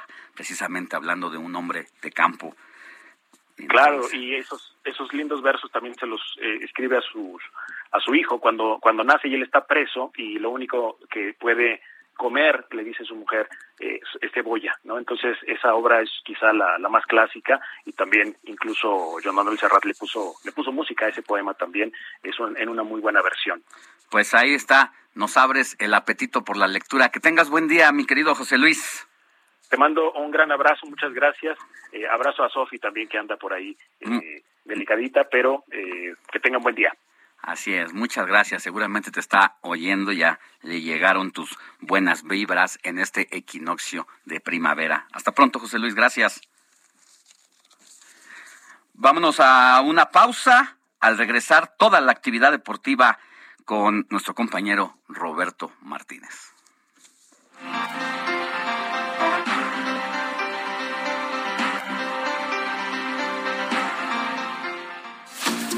La noticia no descansa. Usted necesita estar bien informado también el fin de semana. Esto es Informativo El Heraldo Fin de Semana. Informativo Heraldo Fin de Semana. Regresamos.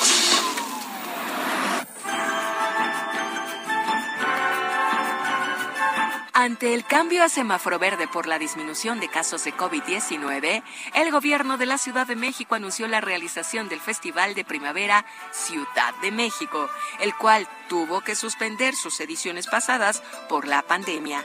La jefa de gobierno Claudia Sheinbaum afirmó que este encuentro tiene como fin la reactivación de la vida social y cultural de la capital, por lo que se ofrecerán más de 50 actividades en diferentes plazas públicas del centro histórico.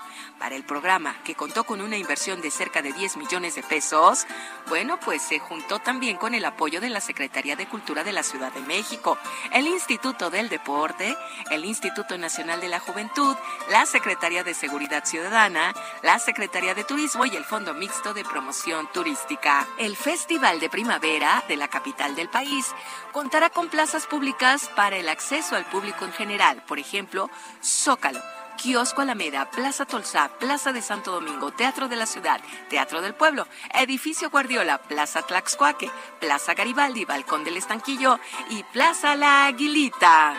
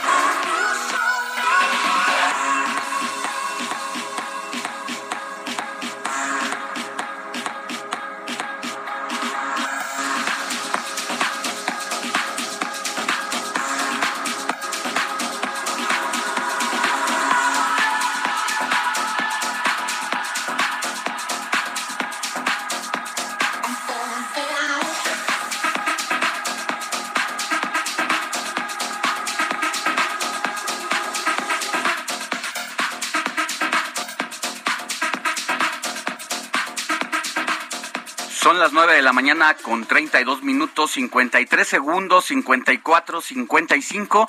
Y se lo digo así porque en este momento, en este momento justo, está el equinoccio, está entrando la primavera y adiós a la época invernal del año. Mi querido Héctor, Héctor Vieira, así recibimos la primavera con este, este género, estos clásicos ochenteros. Así es, mi querido Alex, y qué momento tan especial estamos viviendo aquí en el informativo fin de semana, como bien lo dices, justo entrando ya al equinoccio de primavera y Nos con música bailar. movidita, bailando, que sea una buena señal, Alex, y para todos nuestros amigos del auditorio, que sea una excelente estación, una excelente temporada para, para que sea todos. una excelente estación, además de la del 98.5 Por FM. supuesto, mi querido En la Alex. Ciudad de México. En y la Ciudad de estaciones México, hermanas en todo el país. 99.7 en Monterrey, 100.3 en Guadalajara, allá en Houston, allá en Chicago, en Estados Unidos, también donde nos pueden escuchar y ver a través de la señal de Now Media, Now Media Radio y Now Media Televisión. Y pues qué momento estamos viviendo, mi querido Alex, y pues con estos clásicos del High Energy, precisamente porque ayer también en el Vive Latino es eh, Patrick Miller, uno de los mejores DJs mexicanos, yo creo que de todos los tiempos, puso, prendió el ambiente allá en el Vive Latino y con estos ritmos inconfundibles y como lo comentábamos hace unos momentos fuera del aire, mi querido Alex, yo creo que Patrick Miller y en paz descanse Tony Barrera de Polymarch han sido los mejores DJs mexicanos que hemos tenido.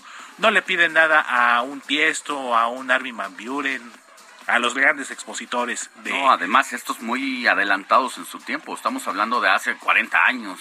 Exactamente. En donde eh, ya se atrevían a hacer 80s. cosas con la poca tecnología que tenían o la tecnología más avanzada del momento que pues ya hacían unas mezclas interesantes, las transiciones te llevaban de una a otra, a veces imparables, pero siempre te mantenían arriba, arriba, arriba. Así diría, diría alguien por ahí, arriba ribototota, con el uso de los tornamesas, estas mezclas que sin lugar a dudas nos ponen de muy buen humor, mi querido Alex, esta parte, esta, eh, esta mezcla de un tema original eh, titulado Take You There y que pues puso a bailar a todos allá en el Foro Sol, mi querido Alex, y pues también donde hubo bailes fue en materia deportiva, en el fútbol mexicano, ahorita que también ya tenemos el inicio de la de la temporada de la Fórmula 1. Pues ahí está, y justo hablando de esos asuntos, es que vamos a hacer una vez enlace sin mayor preámbulo, mi querido Héctor Vieira, con Roberto Martínez. Deportes.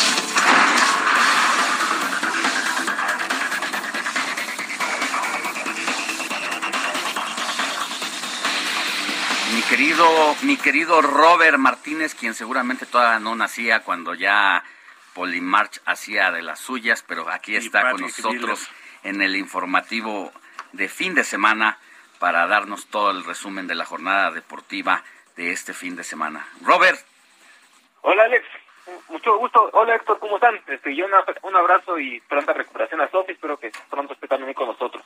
así es, así es. hablando, hablando de bailes, ahorita Héctor está bien emocionado porque ayer el Pachuca es el superlíder del torneo.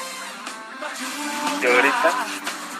Y ni así, y ni así has pagado tu apuesta. Seguimos esperando los tacos de canasta aquí, hambrientos, sin nada que desayunar ni comer, creyendo que hoy sí iba a- a llegar. Los tacos bien sudados, pero nada de eso, mi querido No, no, Robert. el, el- el próximo sábado, el próximo sábado estarán los tacos de Ya veremos, ya veremos. Llegará Pero mi sí, querido ayer- Robert. Pero ayer se llevó a cabo el clásico hidalguense entre Cruz Azul y el Pachuca. Y el Pachuca, con un, un solo gol que metió en el minuto 18, logró ten- llevarse la victoria y el liderato del torneo. Ahorita Héctor está bien emocionado por este En la resultado. jornada 11, Sí, exactamente, en la jornada 11 de, ¿de fútbol cuántas mexicano. son? De De 17. 18. De 18.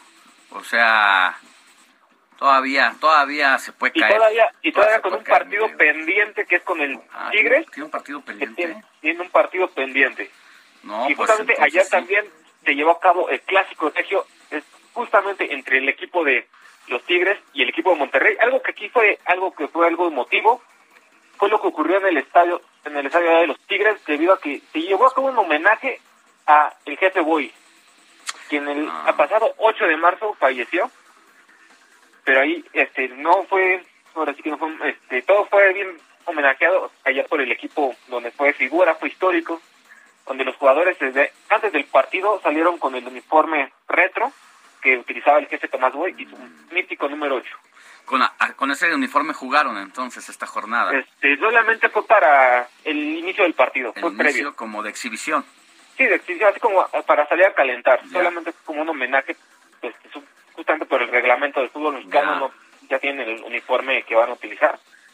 Pero nada, fue para hacerle el pequeño homenaje a, al gran ídolo que tienen ahí, el Oye, segundo aquí máximo goleador. pimponeábamos en la mañana, Héctor y yo, precisamente este tema de las barras eh, y la propuesta que hay ya en la Cámara de Diputados para regularlas con mano dura, prácticamente ponerlas contra las cuerdas para su desaparición, porque una cosa son las barras y otra cosa es la animación. Entonces, Exactamente. eh, si no tengo otros datos, es que, o no, Héctor, las barras de también de allá de la Sultana del Norte también son bravas. Son de las fuertes, eh, Alex, Robert, la Libres y Locos, que es la de Tigres, y también la de Rayados, mi querido Robert, recuérdame el nombre, se me fue ahorita el nombre de la barra de los Rayados, pero sí son de las intensas y sobre todo porque son de las rivalidades, yo creo que más, más enraizadas en el fútbol mexicano. Ese clásico regio, sin lugar a dudas, pues también nos ha traído capítulos complicados a lo largo de la historia. Pues- sí, mi querido Héctor, la barra de Monterrey se llama La Adicción, y también es una de las barras fuertes. Pero también hay que tomar en cuenta algo que está dan- se está dando en el fútbol mexicano y que es de aplaudirse, que están, que por ejemplo, que ya todos los equipos ya están haciendo lo posible para llevar a cabo la identificación de los miembros de las barras. Por ejemplo, también este, si vamos a una de las barras más simbólicas en el fútbol mexicano, ayer la Rebel en el estadio de CEU, en el estadio universitario, no había gente en el famoso pebetero, había pocos aficionados, po- pocos de, digamos, de este conjunto de seguidores del Club Universidad, debido a que ellos se encuentran ahorita en una identificación, están buscando que todos los Un proceso miembros del de equipo, un proceso de creden- credencialización. Exactamente, están haciendo su proceso de credencialización para que ningún aficionado, este, para que no entre nadie desconocido, para que todos los que vayan a pertenecer por parte de, todos los que pertenezcan a, a, este, en la Rebel, o por ejemplo también en la Monumental o en los diferentes equipos de la liga, ya están en, en su proceso para poder, este, digamos que ya poder regular este, este asunto y no ocurra nuevamente lo que pasó en el Ocho años después decíamos lo que debieron de hacer, haber hecho desde el 2014, pues ni las barras por cuenta propia, ni las autoridades deportivas, ni municipales, ni de gobierno, ni el Senado de la República, que había aprobado esa ley y que le iba a dar seguimiento, y que aquí hemos manifestado que mano dura contra las barras, mi querido Robert, pero parece que tú eres un infiltrado de ellas, como que te he visto muy defensor de las barras, ¿eh?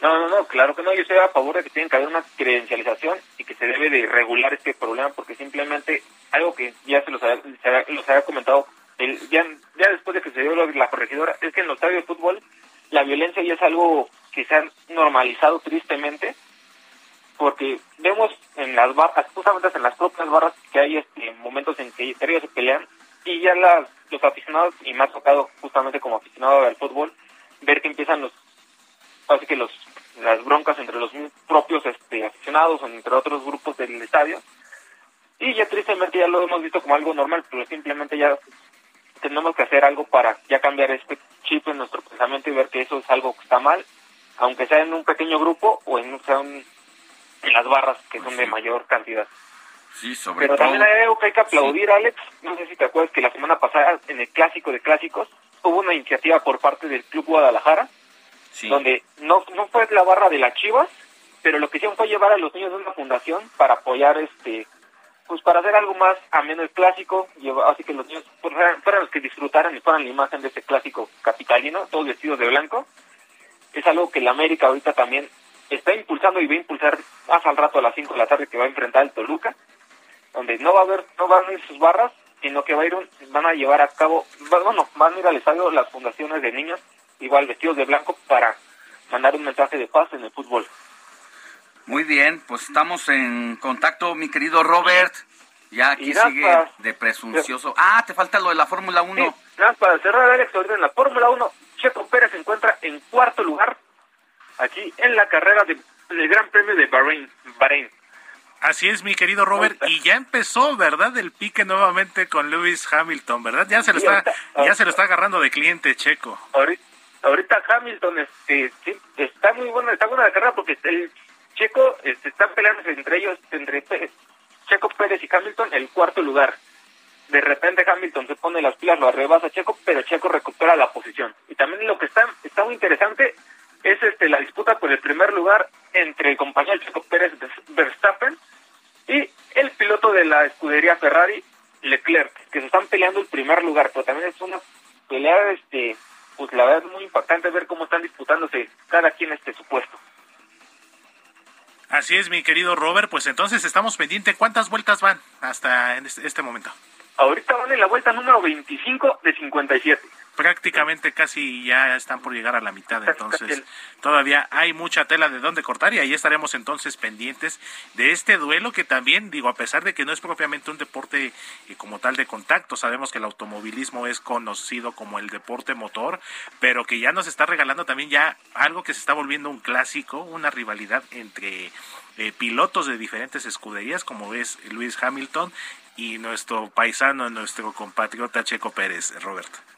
Exactamente, y más que Checo Pérez, hay que recordarlo, también este tiene su pasión por el fútbol mexicano y es americanista. Así es, mi querido Robert. Bueno, ¿qué te digo?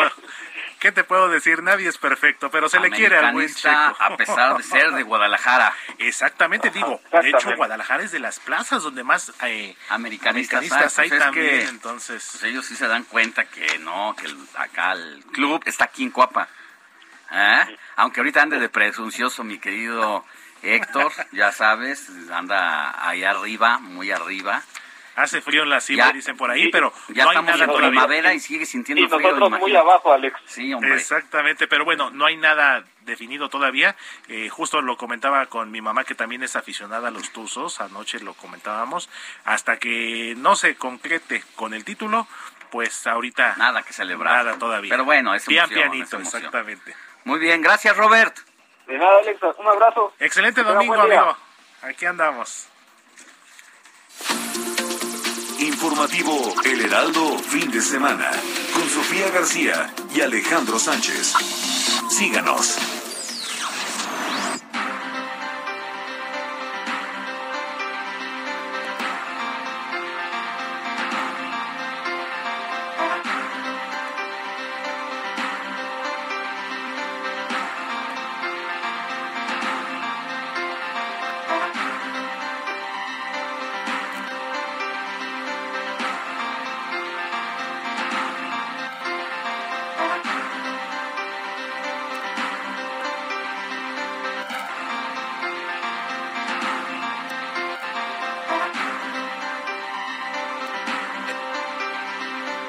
La mañana con 46 minutos, hora del centro de la República. Miren, información de última hora.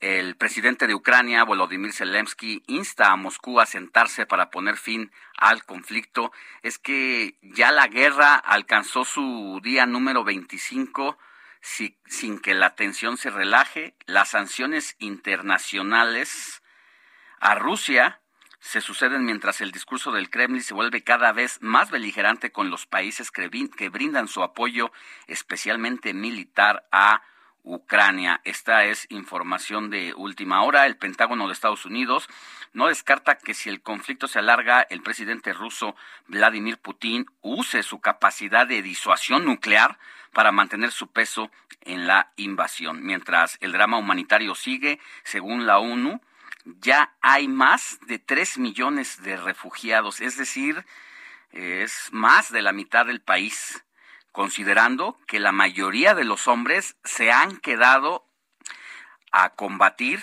se han enlistado al ejército y prácticamente han sido nada más niños y mujeres quienes han salido a buscar refugio a otros a otros lados. Por primera vez desde que empezó la invasión, el país ha lanzado un misil hipersónico que tenía como objetivo la destrucción de un arsenal ucraniano subterráneo que se encontraba en la zona suroeste del país. Así es como se comporta la guerra y el cese al fuego, pues nada más no llega por parte de Rusia y mientras tanto la OTAN pues ha encendido sus alertas porque los bombardeos han caído muy cerca de Polonia, uno de los países de más de 30 que conforman esta asociación, este organismo del Tratado Atlántico, y que se ha dicho un bombazo a un país es un bombazo a los 30 países y ahí es donde se puede desatar y complicar la situación. Seguimos con más. Escena, el mundo del espectáculo en el noticiero Heraldo.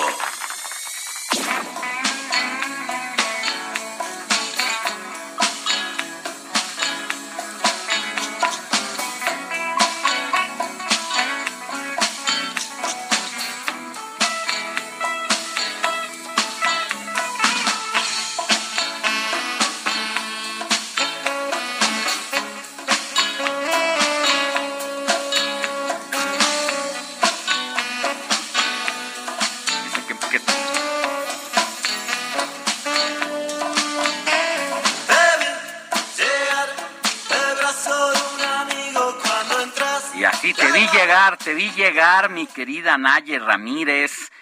Qué momento el que está viviendo hoy allá eh, por el Palacio de los Deportes. Hola, Alex, buenos días. El que vivimos este sábado fue una jornada padrísima, pero con muchas sorpresas porque pues este Vive Latino se pudo hacer sin ningún problema. Después, como tú recuerdas, fue el último masivo que tuvimos antes de la pandemia. Hoy regresa y como le pusimos en, en la nota de, del impreso, del periódico impreso, el Revive Latino, porque todos llegaron, eh, fue la primera vez que se hace un masivo de este tipo, de rock, de Latinoamérica, con todos estos exponentes. Vimos ayer a la Lupita, vimos a la maldita vecindad, vimos a los auténticos decadentes, también estuvo Aileen Biscuit, también estuvo el Patrick Miller ahí haciendo bailar a todo a todas las personas. Más de 80 mil personas se dieron cita aquí en el Foro Sol para este primer primera jornada que fue este sábado. Y pues aquí estamos, el, el Vive está vivo porque ya se realizó el primer día del Vive Latino. Hoy nos toca ir a cubrir el segundo día a ver si... se Mira nada más qué sacrificadota, ¿eh? a, a ver si puedo contarte eh, la próxima semana todo lo que pasó, porque de veras fue muy agotador, son cinco escenarios, sí están un poquito alejados, sí caminas, la verdad, entonces ya como para mi edad sí estuvo ya, ya, ya fue maratónico, ahora sí. Ah, y, y- pero, pero ¿qué tal? Te siento ronquita, ¿eh? Pues es que mira, fue el, el- la emoción, el cantar, el, el regresar como... Las hace dos años entrevistas, que no las veíamos entrevistas. Las entrevistas. Levantando la voz porque no se escucha mucho con el sonido de los de las bandas. Y ya ves el polvo, ¿eh? Fue lo que me dijo. Oye, mi querida rosita. y sí, mucha gente, Más de 80 mil personas. 80 mil dijiste. ¿verdad? Desde el arranque. Sí. No, no, es impresionante. Ávidos, la verdad es que yo me volví a quedar con las ganas, no pude ir. eh, no, ayer tuve una, una reunión ahí importante de, mis, de mi gente, hoy algo parecido y pues tengo que, que aplazarlo, espero para el otro año, pero ya, ya urgía, ya, ya era necesario. Y, bueno, la verdad también hay que decirlo, por más que se quería esto de las medidas y se cuiden las medidas sanitarias, pues ahí cómo, cómo lograrlo, ¿no? Imposible. Sí, la verdad es que imposible, éramos 80 mil personas ahí, la sana distancia no la hubo. Al principio, cuando bueno, cuando tú llegas, sí se siguen todos esos protocolos que, que se han implementado ya desde hace ya más de dos años, pero ya cuando estás ahí entre la gente, la verdad es que el cubrebocas como que ya no lo veías. Al principio sí, en los primeros los primeros actos, ya al final, la verdad es que ya nadie traía cubrebocas, todos cantaban a todo pulmón, esperemos que todo sea saldo blanco. pero eh, en lo que cupo, en lo que en lo que hubo ahí algunas personas Mira, sí espérame, espérame. ah, te voy a decir, ah, perdóname que te interrumpa así, pero mira, te voy a decir como más o menos te escuchas, mira, mira. Ya se fue, perdonen ustedes. Vas a dar El el, clásico el, Loli- el olazo Lolita allá. Ayala. ¿eh? Así, así más o menos. Perdón, sigue, sigue, mi querida Nay.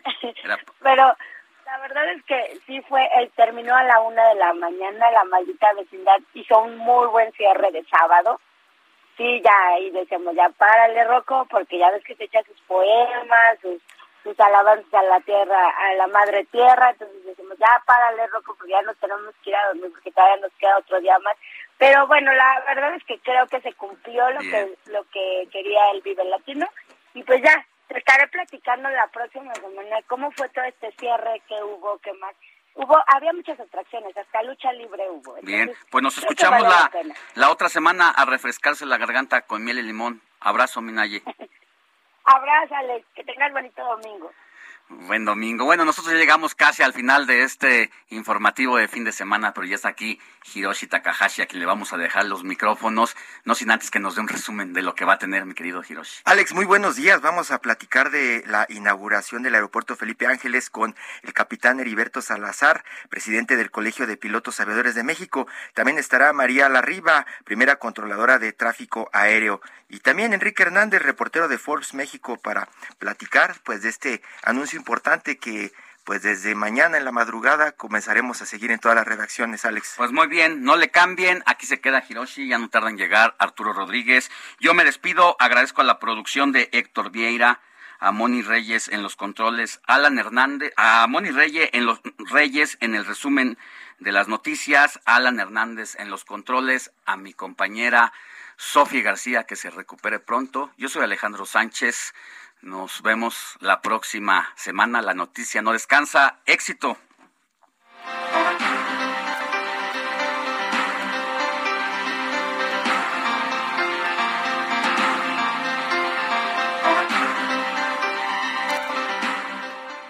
Heraldo Media Group presentó Informativo El Heraldo Fin de Semana con Sofía García y Alejandro Sánchez a través de El Heraldo Radio con la H que sí suena y ahora también se escucha.